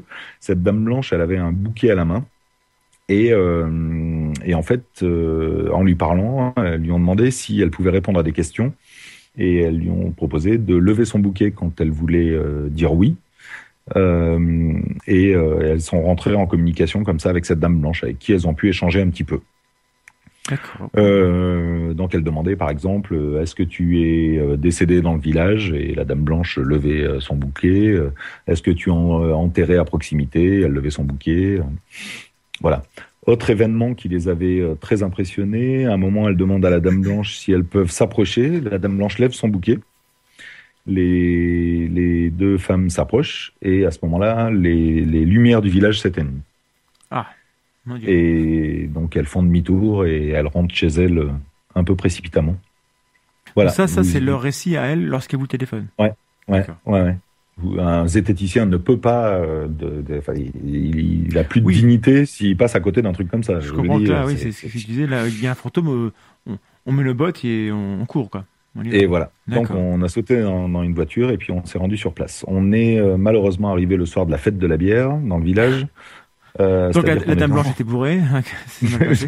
Non, mais, mais un certain nombre de villageois, oui. Donc, euh, Ah oui. euh, c'était pas très tranquille et peu propice à une observation tranquille. Mais bref, on se positionne à proximité de l'église. Et mais on voyait pas directement l'église, la route faisait un virage. Bref, on, on était près d'un monument aux morts à une, une cinquantaine, centaine de mètres de l'église. Et puis de temps en temps, on allait voir si on voyait apparaître la Dame Blanche ou pas.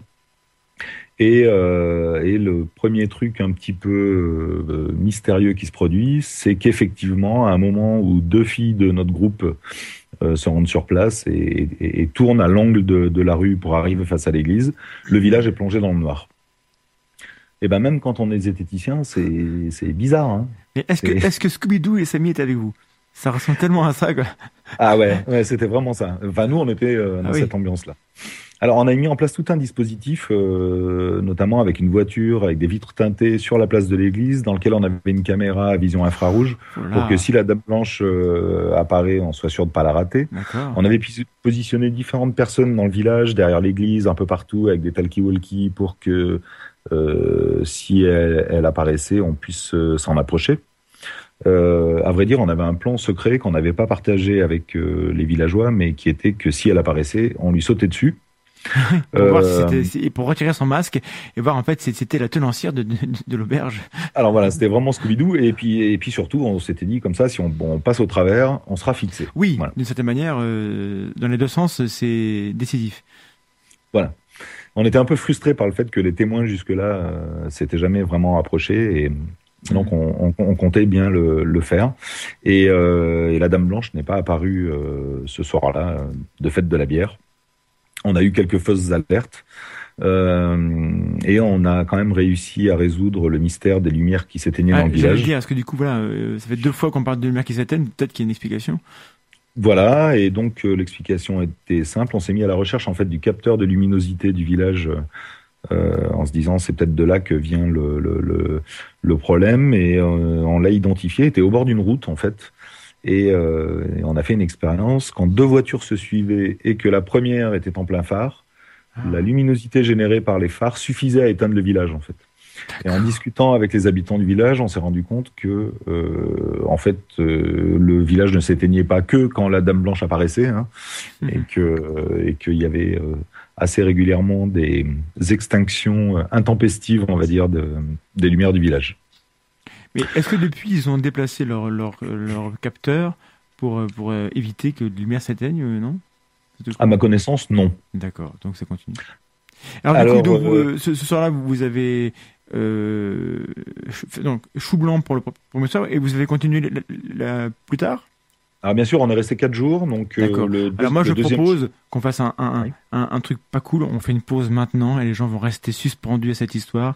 Et on revient dans, dans quelques minutes. Je passe la parole à Bled pour nous dire de ce qu'on va écouter.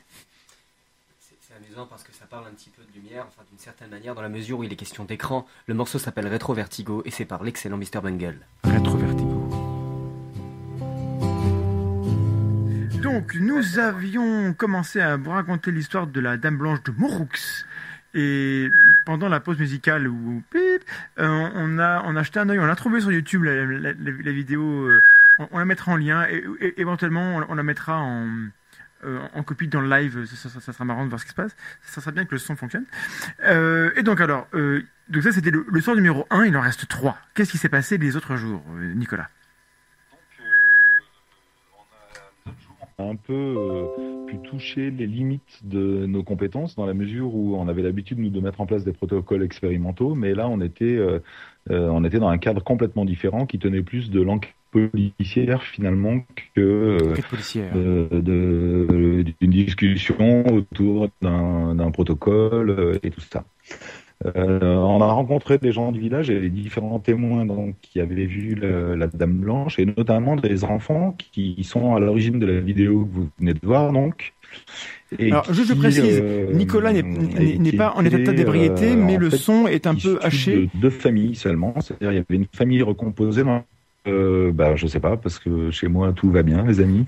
Non, mais c'est, c'est, y a- y a- ça, ça lag un petit peu. Du coup, c'est un peu comme si tu avais une diction de quelqu'un qui a un petit peu bu parce que c'est décalé. C'est, donc, je, pré- précisais que tu n'avais pas bu pendant la pause. D'accord, d'accord, euh. Voilà. Donc je continue? Oui, oui, monsieur. on- on- Ouais. Et donc, euh, et donc, on avait besoin de, de compétences euh, là qui allaient au-delà de, de, de compétences euh, scientifiques ou, ou expérimentales, et on avait la chance d'avoir avec nous deux éducateurs spécialisés qui eux euh, sont plus habitués à, euh, aux interactions sociales et la façon de les gérer, et voilà. Et donc, euh, ces, euh, ces deux membres de l'OZ ont travaillé sur euh, un, euh, un, un- un- une- un protocole, disons, d'entrevue euh, un peu systématique pour pouvoir euh, interroger les enfants qui, avaient fait cette vidéo et essayer de voir si, dans ce qu'ils racontaient, on pouvait euh, voir soit des contradictions, soit euh, une façon d'évaluer les événements qui pouvaient différer de l'un à l'autre. C'est ce qu'on appelle un, demander- un, un entretien cognitif, non? C'est pas ça? Oui, alors je sais, je connais, je sais Parce pas. qu'on avait Patrice Seret qui, qui, qui avait évoqué ça euh, dans le cas des témoins de, de, de phénomènes ovni ou de phénomènes pan. Voilà, sur, sur comment est-ce qu'on on, on questionne les gens euh, pour obtenir le maximum d'informations euh, et pour voir les, les, les contradictions. C'est ce que tu évoques, je pense. Ça ressemble à ça. Oui, et puis on leur demandait aussi d'é- d'évaluer euh, différentes hypothèses et de voir comment ils les évaluaient. De, ils les évaluaient. Donc par exemple l'hypothèse canular, l'hypothèse fantôme, l'hypothèse et voir s'il y avait des, des, des grosses différences dans la façon de euh, des enfants. D'accord. Voilà.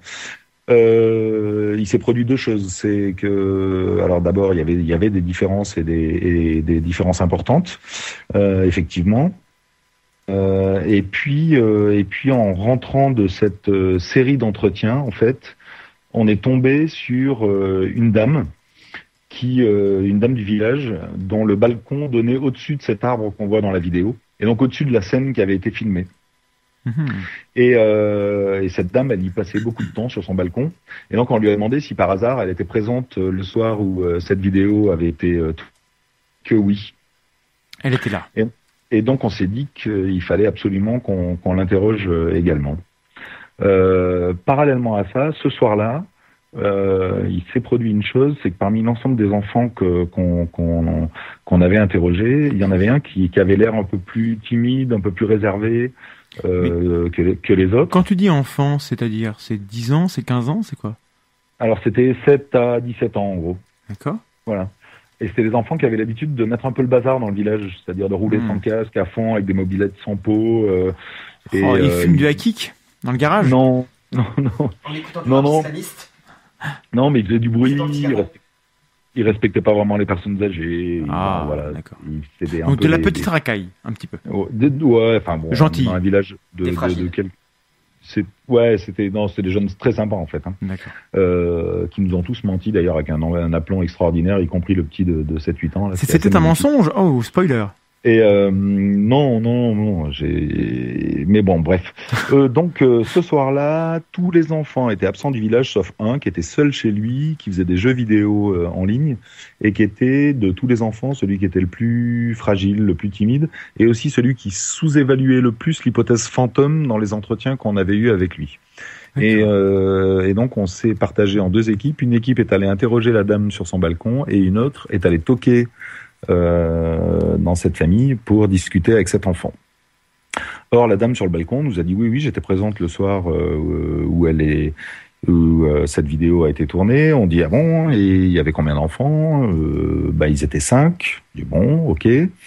Euh, et alors ils avaient l'air, euh, qu'est-ce qu'ils faisaient? Ils se promenaient. bah il y en avait un qui était déguisé, mmh. avec, il était déguisé tout en blanc et tout ça.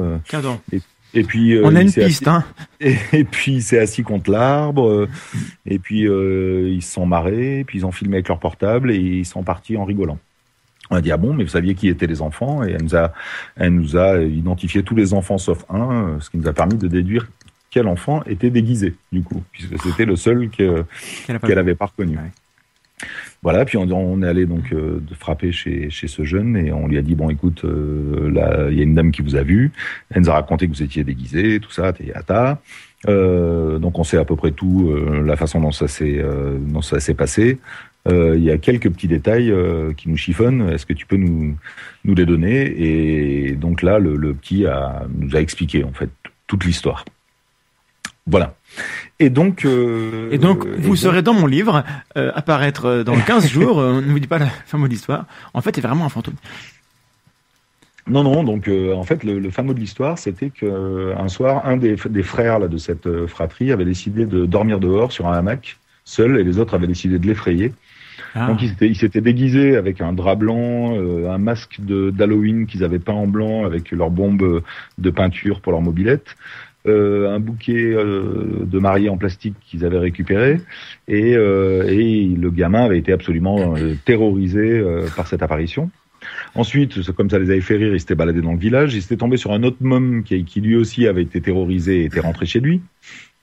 Et puis ça leur avait donné du coup donc il y avait des parents qui étaient venus voir ce qui se passait ils, ils étaient à côté de l'église et puis voilà c'est ce qui a donné l'idée de de mettre en place ce truc là et donc euh, un des enfants qui ne faisait pas partie de la, la, la, la, fratrie et qui était en fait le fils de, de, de la dame qui nous a contactés euh, prévenait ses potes quand euh, sa mère et, et sa sœur euh, arrivaient à proximité de l'église. Il mettait le déguisement et hop, il faisait une petite apparition et voilà comment les choses. Donc, se, au téléphone, leur témoignage, il était réel. Lorsqu'ils posaient les questions, ah oui, oui, le, oui. en face, la, la, personne levait bien le, le, le bouquet. Donc voilà, c'est pas des gens qui ont une hallucination collective, c'est pas des gens qui mentaient. Ils, ils, ont vraiment vécu ça et en face, on avait des gens qui se moquaient d'eux. D'accord. Voilà, et donc, euh, alors là où, euh, là où on était un petit peu étonné, c'est que le petit nous a raconté que ses parents étaient au courant. Or, nous, ses parents, on les avait interrogés, hein, comme on avait interrogé tous les enfants, et tout le monde nous avait joyeusement menti. Euh, en disant que ben ils savaient pas, ils avaient aucune ah, idée de ce que ça pouvait être. Et euh, non, c'était très sympa en fait, c'était des gens vraiment sympas. Mon Dieu, mais est-ce que c'était un mais... complot? Et donc, euh, et donc bon, euh, il y avait une chose qui nous étonnait, c'est que la dame qui nous a contactés était une dame qui était fragile, fragile psychologiquement, mm -hmm. euh, très fragile psychologiquement, et donc euh, et elle était amie avec euh, avec ces gens, ah oui. Euh, et on était un petit peu étonné que euh, qu'ils aient pu jouer ce mauvais tour à cette dame, en, sachant que ça pouvait avoir de vraies conséquences ouais, vrai. sur sa psychologie. Voilà. Et donc, euh, pendant qu'une partie de l'équipe. Euh, ah oui, parce que donc ce qui s'est passé, c'est que les enfants qui étaient donc, euh, enfin cette famille qui mangeait au restaurant en dehors du village avec leurs quatre enfants, étaient prévenus que qu'on avait euh, découvert le poteau rose, sont rentrés, et pendant qu'une partie de l'équipe discutait avec eux et, et leur demandait d'aller chercher le déguisement, ah, parce que ça pouvait donner euh, ce truc-là et tout ça. Oui, euh, une des éduques qui était avec nous est allée interroger les parents euh, en disant comment, ce, comment vous avez pu faire ça à votre amie, sachant qu'elle était fragile psychologiquement. Et là, c'est le double effet qui se coule. Euh, on a appris qu'en fait la dame qui nous a contactés était au courant dès le début que c'était un canular. Oh. Et que la seule personne avec qui on avait été en contact et qui n'était pas au courant était sa fille, qui était terrorisée et qui ne euh, pouvait pas rentrer euh, le soir chez elle. Ah oui, il y, a plusieurs couches dans, dans, dans cette affaire, c'est assez terrible. C'est ça, c'est ça. C'est bizarre. Et donc, euh, et donc là, les choses ont commencé à être beaucoup moins, parce que nous, un peu festif du coup. Hein. On avait résolu le mystère, euh, on avait, on a pu faire des photos avec la Dame Blanche. Euh, enfin, tout allait bien, on était très contents. Euh, et puis, et puis d'un coup, ça a jeté un grand froid et il y a eu une, engueulade assez terrible entre entre la mère et la fille. Et du coup, on, on, a eu un petit sentiment amer sur la fin de cette sur la fin de cette aventure. Et pour se venger, euh, on a indiqué aux enfants du village où se trouvait le, le capteur de luminosité pour qu'ils puissent euh, clignoter le, le, village à loisir après notre départ. Oh J'avoue. J'avoue. D'accord. Mais euh, du coup, c'est une bonne transition parce que euh, vers, vers, la, la dernière partie, on voulait parler un peu de, de l'approche éthique et du fait que voilà, on fait pas n'importe quoi, n'importe comment avec la manière dont, dont, les gens voient le monde. Parce que voilà, enfin, c'est pas, pas parce que en admettant que le zététicien arrive et qu'il ait raison, c'est pas parce qu'il a raison qu'il a, tous les droits. Et euh, est-ce que tu évoques en, en termes de voilà, c'est bien amusant, euh, on joue à, Scooby-Doo, on, découvre le mystère, c'est super, euh, c'est gratifiant, mais d'ailleurs il, y a des conséquences. C'est vrai que Scooby-Doo en général, ça s'arrête quand la personne, on lui arrache son masque, on pense pas à ce qui se passe dans la famille où ça, ça faisait dix ans que que qu'il se passait des choses et voilà et, euh, des, conséquences. Mais juste, avant, de faire la transition, l'histoire de la Dame Blanche où on dit qu'elle apparaît tous les soirs, est-ce que c'est vraiment les enfants qui l'ont créée ou est-ce que c'était une légende qui, était là présente et, qui eux sont, sont amusés avec? Alors, la Dame Blanche, ils ont eu l'idée en, à partir d'une autre vidéo qu'ils avaient vue aussi euh, sur euh, qui était une dame blanche, soi-disant, au Portugal. Je sais pas si vous avez vu cette vidéo d'une dame blanche qui est prise en stop, en fait, dans une voiture. C'est assez génial. Et, euh, euh, et, la, vidéo du euh, Portugal, elle est, elle est authentique?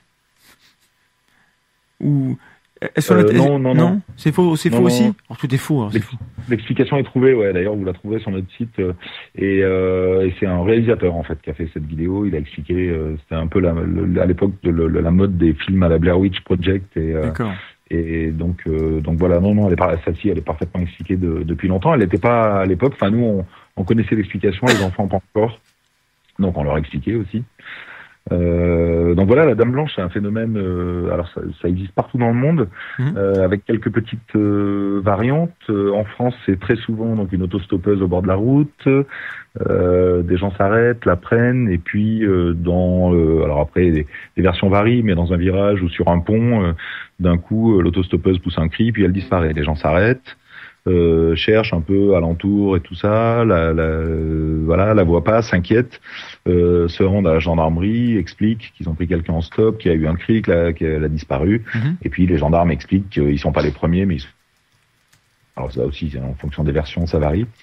Mais euh, ils sont pleins à avoir raconté cette histoire et que dans ce fameux virage ou sur ce pont, ou en fonction des versions, ben il y a eu un accident de la route euh, avec une une jeune fille qui est morte et voilà. Et donc ça c'est le, le, la euh, la légende la légende en France. Aux États-Unis c'est un petit peu différent. Euh, c'est en général à proximité, ils appellent ça Hitchhiker's Ghost, donc euh, le, le, fantôme autostoppeur, et c'est en général euh, en face d'un cimetière au bord de la route. Voilà. C'est pas comme nous lié à un... Mais bon, c'est une légende qui existe partout dans le monde, donc au Portugal, en Espagne, en France, aux États-Unis, partout. Ok, donc euh, les, les, légendes urbaines. Euh, mais alors du coup, euh, évoqué un petit peu la, question tout à l'heure par rapport aux, aux radiesthésistes. Comment ça se passe? Euh, Comment on gère? Euh, D'abord, enfin, j'aimerais qu'on qu sorte de ça pour, pour, pour parler d'autre chose. Mais après, on, on va revenir aux, aux conséquences. Mais est-ce que on peut tester tout le monde? Est-ce qu'il y a des cas dans lesquels euh, on se dit non, bah ça marchera pas, on ne pourra pas dialoguer avec cette personne, on ne pourra pas mettre en place un protocole? Ou alors on se dit là, euh, la personne est pas stable, comme tu disais, elle est fragile et du coup, nous, on prend pas le risque. Euh, dans, dans le travail que vous avez fait à, à, à l'OZ, voilà, est-ce qu'il y a eu des cas impossibles, des cas difficiles dans la partie préalable protocole avant de travailler? Oui, oui, alors bien, euh, oui, évidemment. Alors, il y a une chose dont il faut avoir bien conscience, mais tous les gens qui sont justement des esthéticiens de terrain, ou enfin des gens qui bossent pas mal là-dessus, et vous en faites partie, je pense, euh, savent très bien que euh, d'abord on a tous des croyances, et que les premières croyances dont il faut se méfier, c'est des nôtres. Mhm. Et donc d'ailleurs, dans la mise en place du protocole, on essaie aussi de, de, de, euh, de juguler nos propres convictions. Euh, et puis aussi que ben, les gens avec qui on bosse, ça pourrait être nos frères, nos sœurs, nos cousins. Euh, On a tous des exemples de discussions en famille Oui. où euh, des membres de la famille euh, font état de, de croyances qu'ils ont qui peuvent nous paraître absurdes à nous et qu'ils ne sont pas du tout. Et on fait avec eux, en général, montre du- d'une bienveillance dont on n'est pas forcément capable avec les autres. Alors nous, on essaie de s'imposer ça. C'est-à-dire, c'est systématiquement des belles rencontres. C'est des gens avec qui on peut être d'accord sur tout un tas d'autres choses, euh, partager des, des, des, des, hobbies, des voilà. Et donc, euh, et donc, on est attaché aux conséquences sociales de nos actes. Après tout, on n'est qu'une association euh, et, euh, et, on- et, et- on n'a pas d'intérêt à ce que les choses euh, se passent mal. Au contraire, quoi. Voilà, on a tout à gagner à ce que les choses se, se passent bien, que les choses se fassent dans le respect mutuel. Parce qu'attention, on peut nous considérer euh, parfois que quelqu'un est absurde, délirant, euh, voilà. Euh, on sait très bien que d'autres cons- considèrent qu'on est obtus, euh, euh, fermé, euh, Dogmatique, voilà. Et ce qui est très bien, c'est de faire tomber les barrières dans les deux sens. Et pas seulement dans l'un. Il y a, y, a, y, y pas une personne qui a une position euh, dominante. Il faut pas imaginer qu'on a que des choses à apprendre à un radiesthésiste. On a des choses à apprendre d'un radiesthésiste sur sa vision du monde, sur sa pratique. Sur moi, j'ai appris des, des, des, des milliers de choses au contact de, de ces gens.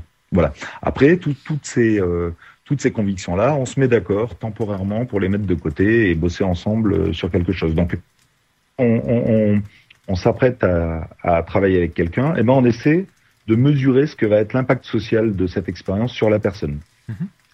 Voilà. Donc, si c'est sa pratique professionnelle, par exemple, euh, s'il arrête de son boulot de magnétiseur, typiquement, euh, puisqu'on a bossé pas mal avec des magnétiseurs, ben, il y a un risque de perte de salaire, il y a un risque de perte d'une certaine position sociale, il y a un risque de, ah, il peut y avoir, euh, enfin, il peut y avoir une dépression, il peut y avoir. C'est pour ça qu'on on discute énormément et, et qu'on essaie de demander à la personne d'envisager euh, ce que pourraient être les conséquences d'un échec pour elle. Et il y a que quand on, on, on qu'il n'y aura pas d'impact euh, négatif que qu'on se, qu'on se met à bosser. quoi. D'accord. Mais euh, du coup, en, en, en termes de conséquences, justement, euh, d'abord, est-ce que tu peux nous dire deux mots de, de, de la charte? Je sais que vous avez mis au point une charte, justement, par, par rapport à cette démarche-là, pour encadrer les conditions dans les, qu'il faut réunir pour qu'on puisse travailler correctement à- avec quelqu'un. Et je pense que la, charte, on, on mettra un lien. Je pense que c'est intéressant que les gens puissent euh, avoir accès à la manière dont vous vous avez euh, prévu le- l'ensemble des problèmes qui peuvent se poser. Bah, c'est une charte qui, euh, qui euh, où on a essayé de formaliser un petit peu ce que je vous dis, c'est-à-dire que quand on participe à une expérience à l'OZ, euh, alors d'abord on met pas de, en place d'expérience comme ça à la sauvage euh, sur une première rencontre. On, on est respectueux des gens, on est poli avec les gens, euh, on ne nie pas. le- 99% des gens, je vous dis, sont, sont, sont complètement de bonne foi, c'est-à-dire que quand ils disent qu'ils voient quelque chose, ils le voient. Alors après, l'explication de pourquoi ils le voient, euh, elle, est, elle, elle peut être, euh, elle peut être. euh, Oui, ça, on, on en a Euh, parlé avec, avec Patrice et, et Francine lors de l'émission sur les, sur les, sur les ovnis, sur le, en, en ufologie. Voilà.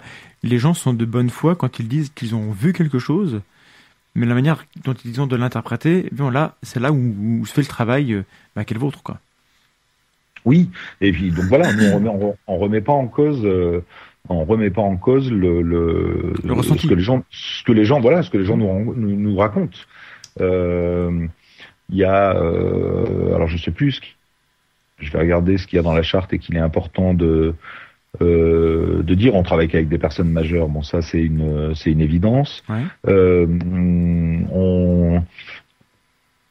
Chose importante aussi, c'est qu'on demande à la personne si elle souhaite être euh, anonyme ou pas, euh, sachant qu'on s'engage à anonymiser toutes les pièces du, du protocole à tout moment si elle le souhaite. Et on s'est retrouvé, par exemple, dans le cas d'un magnétiseur qui, à la fin de l'expérience, nous qui était d'accord pour que son nom soit cité, puis à la fin de l'expérience, il nous dit, écoutez, honnêtement, si le résultat avait été positif, j'aurais aimé que mon nom soit cité. Euh, le résultat ne l'est pas, je préfère être anonymisé. Nous, ça ne pose aucun problème. Alors, obje- objectivement, c'est pas super super honnête de sa part, parce qu'évidemment, il aurait tiré bénéfice d'une expérience qui aurait été positive, donc il aurait tiré avantage de votre travail. Et puis quand quand ça ne va pas dans, dans son sens, il, il se il se défile. Je fais un peu le Oui. un- En je fais même un, temps, un petit peu, le- j'accuse pour que tu puisses le défendre parce que je, je, je, je sais que tu comprends cette démarche-là. Mais voilà, Ouais, ouais. d'un œil extérieur, on peut dire, le mec, euh, il, il veut un peu le beurre et, et l'argent du beurre, quoi. D'une certaine manière.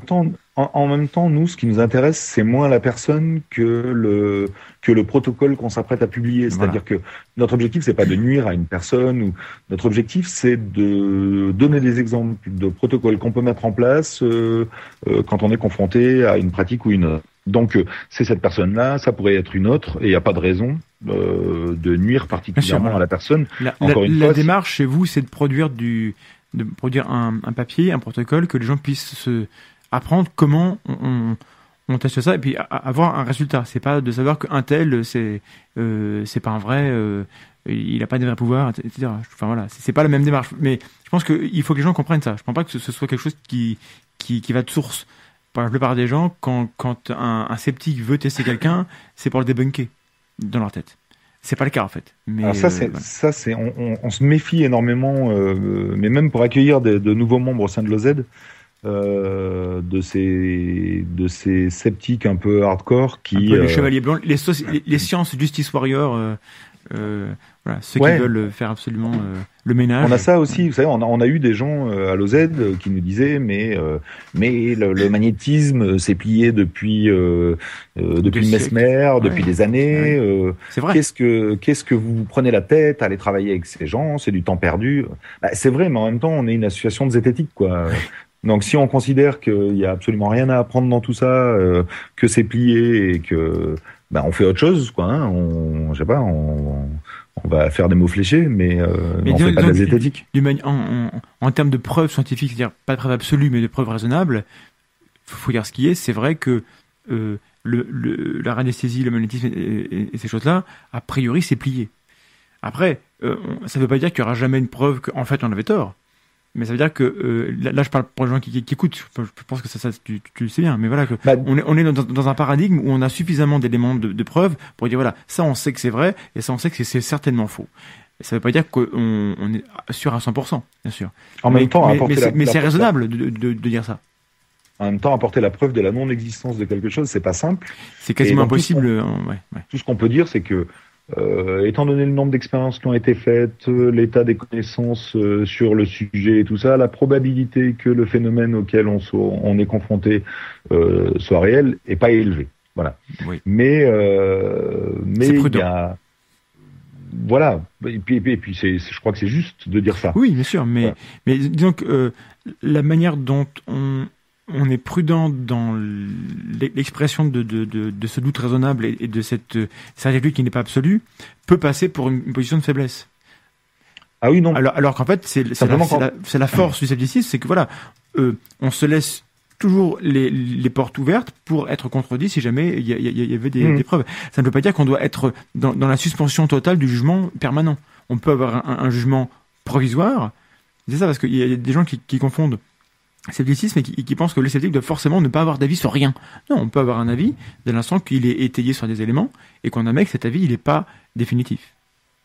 Alors en fait, c'est une notion d'ailleurs euh, très importante pour nous, qui est ce qu'on appelle le curseur de vraisemblance. Voilà, oui, c'est un outil. euh, C'est-à-dire c'est- qu'on essaie de, on essaie de, de, de, de- sur une échelle euh, euh, de 1 à 10, mettons, de, de, de juger de la vraisemblance des hypothèses. Donc en fonction du contexte, en fonction des connaissances sur le sujet, tout ça. Donc typiquement dans l'exemple de, de la Dame Blanche de, Mo, de, de Moroux, quand on était en route, on avait quelques euh, de voyage, on s'est amusé à ça, c'est-à-dire euh, à envisager les différentes hypothèses et à leur donner un, un, un- allez, un pourcentage de vraisemblance. Donc il y avait l'hypothèse euh, canular, il y avait l'hypothèse méprise, c'est-à-dire, euh, je sais pas, une ombre, euh, enfin voilà. Mhm. Il y avait l'hyp- l'hypothèse hallucination, euh, il y avait l'hypothèse fantôme, à qui on a donné 1%. Mais, mais euh. Il Mais- fallait, il fallait, mais- il fallait la, la prendre en compte dans le dans l'ensemble des éléments possibles à, à tester. bah forcément, c'était l'hypothèse des gens euh, à qui on allait rendre. Donc, euh, on- si, si on l'ignorait totalement, on restait chez nous, quoi. Voilà. Donc, donc il faut euh, souvent on nous reproche de pas être ouvert. C'est important de garder cette ouverture là. Et, et, et là, encore et le scepticisme c'est c'est une suspension du jugement. C'est pas l'affirmation de d'une d'une conviction. Enfin au- aussi éta- étayée soit-elle, je veux dire elle est elle est euh, c'est raisonnable hein, euh, bien Oui. sûr euh, au vu des connaissances de euh, de dire non non c'est plié mais euh, mais c'est c'est pas constructif comme euh, comme comme positionnement. Voilà. Oui, mais c'est ça, mais ben, je, je suis pas en, en train de dire qu'il y, a- y a un bon, un, un mauvais sceptique, mais il y a parfois une mauvaise compréhension de ce que c'est qu'être sceptique. Euh, et à mon sens, peut-être qu'après c'est moi qui me trompe, que ça ne veut pas dire, tu parles de suspension du, du- du jugement, elle est relative. C'est-à-dire que euh, Bien sûr. on sait que in fine, on peut changer d'avis, donc on n'a pas un jugement qui est arrêté, mais on a, on peut quand même avoir un, un avis sur une question. quoi. Absolument, c'est l'intérêt, euh, c'est l'intérêt du curseur de, fait, du curseur vraisemblance. de vraisemblance. C'est-à-dire que c'est pas parce que on n'écarte aucune hypothèse qu'on donne euh, le, la, Le même la- poids, la- la ouais. même euh, vraisemblance à chacune d'entre elles quand on les évalue. Voilà. Voilà. Et donc c'est une approche bayésienne de la des choses. Je- J'invite Voilà. les gens à, à s'intéresser à, la- à la logique bayésienne, qui est que avant de juger, on, on, on donne des coefficients euh, aux différentes hypothèses, voilà, qui par rapport à, leur, probabilité. Euh, en termes de conséquences, euh, tu, as évoqué le fait qu'il y avait un des radiocétistes qui avait un peu mal vécu le, truc. Et, tout à l'heure dans le chat, il y avait la question est-ce que, euh, alors que ce soit par rapport à, vos expériences ou par rapport à d'autres tests en France ou ailleurs, est-ce qu'on a des cas où les gens testés par les sceptiques ont renoncé à leur activité pour faire autre chose, se, se sont entre guillemets déconvertis, ont changé d'avis sur la question, ou est-ce que on a des gens qui trouvent un moyen de continuer à croire ce qu'ils croyaient et de pratiquer ce qu'ils pratiquaient Il y a deux effets inconnus en zététique euh, qui sont l'effet canard. Il y a un- il y a, euh, et puis euh, attends, est-ce que ça m'a- le, le son a mal marché, je répète, donc c'est le- l'effet canard insubmersible, c'est ça hein que oui, c'est Oui, ça. donc le canard, le canard de bain insubmersible, c'est le truc que vous avez beau le réfuter, il, il va toujours revenir à la surface. C'est ça? C'est ça. Et ensuite Euh, donc euh, et puis et puis les, les- et puis l'effet euh, comment on appelle ça ah, Je sais pas. ça va me revenir Bon, les, les, les formules, tant pis, c'est pas grave. le Bon, bah je sais pas. C'est quoi j'avais l'idée? parlé de l'effet Donc on a dit. vous m'entendez là? Parce que moi Oui, je ça marche. très mal en fait. euh, En fait, il y a, il y, a, il y a Vlad qui tape avec ses types sur son clavier, donc euh, ça fait du bruit dans le micro de, l'ordinateur et du coup ça coupe tout. Donc, euh, tu parlais de l'effet euh, canard insubmersible. Donc ça, c'est le premier effet. Donc les gens, on, on aura beau leur prouver, enfin, pour peu qu'une preuve existe, leur amener des éléments pour leur dire que voilà, telle chose, bah, c'est vrai, c'est faux.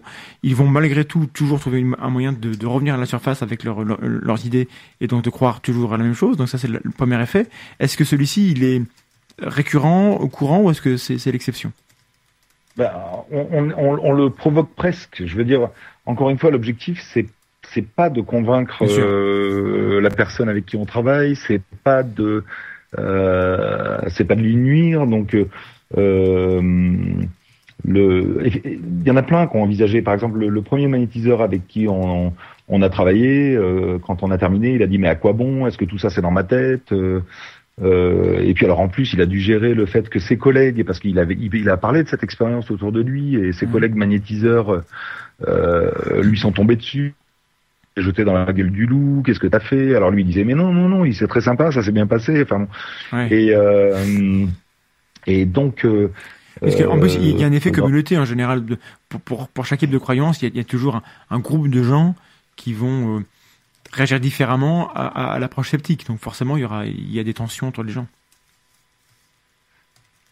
Voilà, donc nous on essaie de bon de prendre des nouvelles, de dire que euh, ben non ça change rien, que euh, il trouvera peut-être une explication à cet échec. euh, euh, Enfin voilà. Ah, donc, du coup, même vous, vous voulez donner, un, un, peu des, des comment des clés pour pour échapper à la à, à, à la dissonance cognitive, de cette manière. Alors Ouais, du coup, du coup je, me, je me pose la question est-ce que est-ce que c'est bien de le faire? Oui, parce enfin, en tout cas, nous, on, on- en tout cas, ça, ça fait. Je, je sais pas si c'est bien de le faire, mais Mhm. en tout cas, ça fait partie de notre fonctionnement.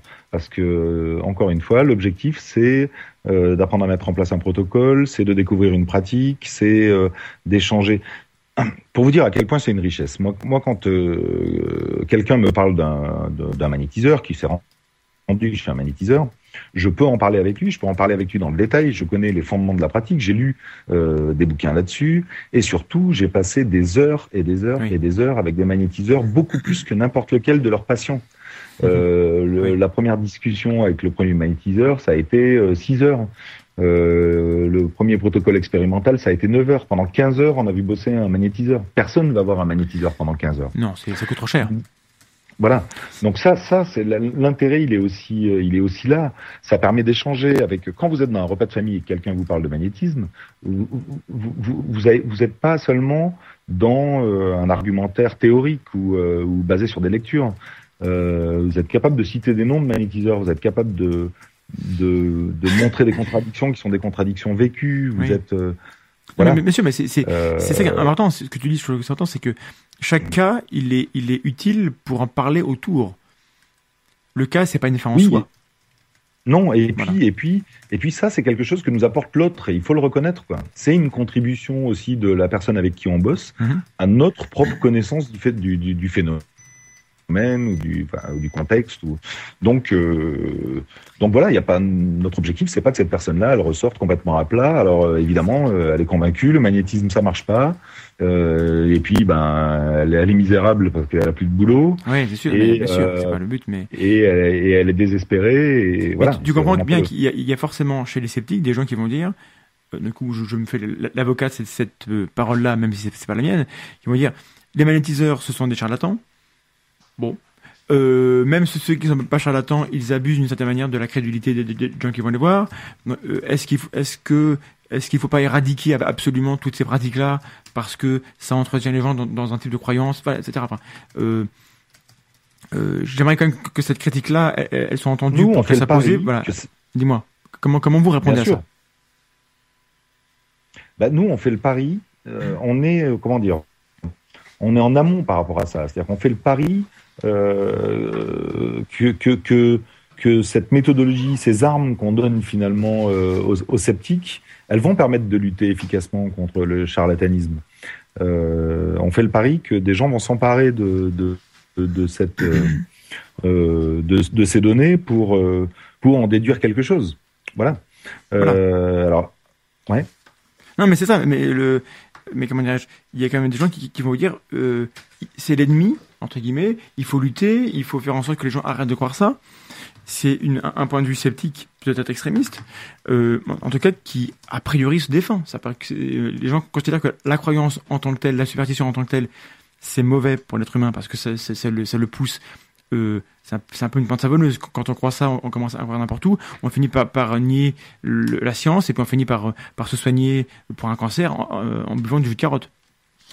Donc mmh. cette critique-là, je dis pas qu'elle est qu'elle est valide, mais en tout cas, elle, repose sur des sur des choses qui sont tangibles euh, et sur des oh, qui, sont réelles. Dans quelle mesure euh, vous vous euh, justifiez le fait à, mon sens, c'est raisonnable de, de, ne pas être dans ce dans ce dans ce rapport enfin d'antagonisme avec les, les tenants?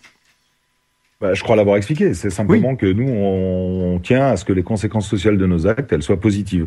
Après, effectivement, ce que tu dis est vrai, et, euh, et même on peut aller au-delà de ça. C'est-à-dire que euh, moi, je connais des gens qui étaient, qui croyaient dans des trucs complètement bizarres et étaient, qui ont été convaincus par des arguments très rentre dedans justement. Voilà. Et par des trucs un peu agressifs. Donc euh, moi je, je fais pas je fais pas de cette de ce positionnement euh, le, le, le, positionnement que, tout le monde devrait avoir, pas du tout. C'est le nôtre. Voilà, c'est comme ça, qu'on aime travailler. C'est intéressant, c'est important de, de, montrer que euh, on peut avoir des approches qui, qui, sont complémentaires. Ça ne veut pas dire qu'il y a euh, eu un, un mode unique. Euh, voilà, enfin, mais c'est bien de, de, dire. Et puis c'est pas. Et puis et puis il y a aussi une chose, c'est que c'est pas parce qu'on est bienveillant qu'on est relativiste. Encore une fois, eh oui. c'est pas c'est pas parce qu'on écarte aucune hypothèse qu'on leur donne tout le même poids. C'est pas parce que euh, c'est pas parce qu'on discute gentiment avec les gens que, que nos protocoles manquent de rigueur. C'est euh, voilà. Donc on essaie de trouver cet équilibre entre une grande rigueur dans le, la mise en place du protocole et en même temps une grande bienveillance dans tout ce qui est autour, si vous voulez. Voilà, je crois qu'on peut le résumer comme ça, c'est-à-dire que euh, toutes ces considérations-là, elles n'ont pas leur place dans le cadre de, euh, du déroulement de l'expérience. Mhm. Ce dont on parle là, c'est tout ce qui se passe avant et c'est tout ce qui se passe après. Dans le cadre de l'expérience, la rigueur, elle est absolue. Il y a, ni bienveillance ni malveillance. Il n'y a pas d'amis. C'est euh, voilà, on est dans un cadre expérimental et le, il n'y a pas de sentiment à ce moment-là. Il n'y a pas de, il n'y a pas d'aspects sociaux dans la, la, la, la réalisation d'un protocole expérimental. Par contre, autour, autour, on s'attache à. Non mais c'est bien, c'est bien de, aussi d'expliquer que euh, vous ne prétendez pas que c'est comme ça qu'il faut faire et pas autrement, mais c'est un choix éthique dans la démarche que vous faites, qui à mon sens se défendra très bien. Euh, mais que du coup, s'il y a d'autres sensibilités dans, dans, dans le, le, monde sceptique, euh, elles, peuvent aussi avoir des, des, des choses à apporter dès l'instant qu'on respecte quand même les, les individus. Je pense que c'est un minimum. Je fais une petite pause pour dire que à tous les gens qui ont été virés du chat que c'est normal, c'est parce qu'il est 23 heures. Oui, c'est l'heure. Du... Je, je, je n'ai je n'ai pas forcé tout le monde à rage quit sur la base de ma propre rage. voilà. le, le, le, chat euh, est fermé. De toute façon, là, c'est ça va être l'heure de, de, de, conclure. Euh, enfin, euh, tu, tu, voulais finir là-dessus, enfin, sur euh, ce que je disais, euh, rebondir ou conclure sur cette idée-là? Non. Donc, bah alors, je. Non, moi je je te propose quand même de, reprendre un, un, voilà, un, un, mot de la fin. Est-ce qu'il y a un élément sur l'aspect zététique de, de, de, terrain et le travail que, que tu fais, une idée peut-être que tu n'aurais pas eu le temps d'aborder ou sur laquelle tu veux revenir parce que c'est vraiment le cœur du, du message entre guillemets que tu voudrais faire passer ce soir? Est-ce qu'il y a un truc comment euh, voilà. Non, simplement un, un, appel aux gens justement à aller sur le terrain. Voilà. Et à pas se satisfaire de d'articles lus ou mais d'aller sur le terrain, d'aller à la rencontre des gens et, et de, et de, de se s'essuyer aux protocoles expérimentaux. Tous les gens qui ont participé euh, à l'un ou l'autre de nos protocoles euh, en sont sortis euh, changés, changés, mmh. et, euh, et, le retour est systématiquement le, le même. Euh, on touche du doigt vraiment l'intérêt de la zététique euh, quand on s'investit dans la réalisation d'un protocole expérimental.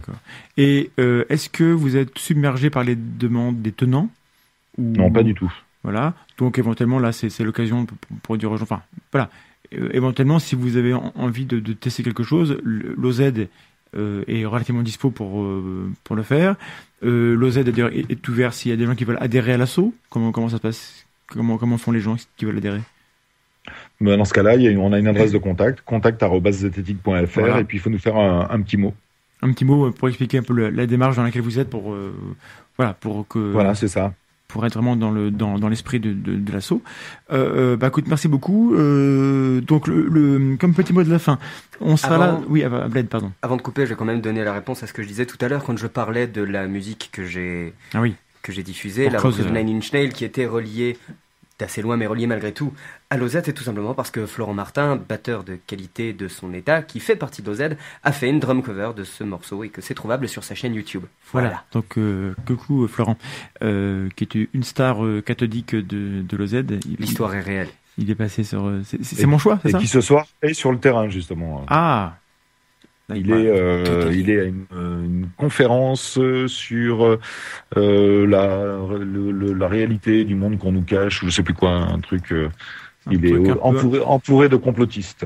Des conspires. Bon, bah, bon courage. C'est pas, pas toujours marrant, mais bon, enfin, c'est des gens. Euh, si, si, si, si, Ça peut être marrant, mais des, non, non, des, des fois, enfin, euh, on, on, en subit pas mal, même, sur les commentaires. Euh, c'est des gens qui ont tendance quand même à, à, très vite nous prendre pour nous des des conspirateurs, tu vois, parce que forcément, parce qu'on n'est pas d'accord avec eux, donc c'est un peu fatigant quand même. Alors dans 15 jours, nous recevrons un invité qui va nous parler des, de la science dans le monde de la justice, avec tout, tout ce qui est expert et tout ce qui est euh, notamment les sciences cognitives par rapport aux expertises psychologiques et, et etc. dans, dans, dans ce monde-là et et de comment on gère l'erreur quand on est quand ça a des conséquences judiciaires.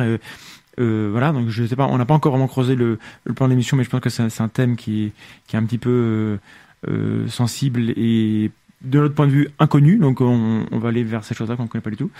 Euh, donc bah, merci beaucoup à, à Nicolas d'avoir été euh, avec nous ce soir. Je pense que l'émission était, était, vraiment intéressante. On a vu des, des, cas, des cas concrets et ça manque souvent ce qu'on fait nous. Nous on est assez théorique. Voilà. Euh, merci d'avoir été avec nous. Merci, Merci Maxime pour la technique. Merci. Et puis, ben, restez sceptiques et à très bientôt. À très bientôt tout le monde.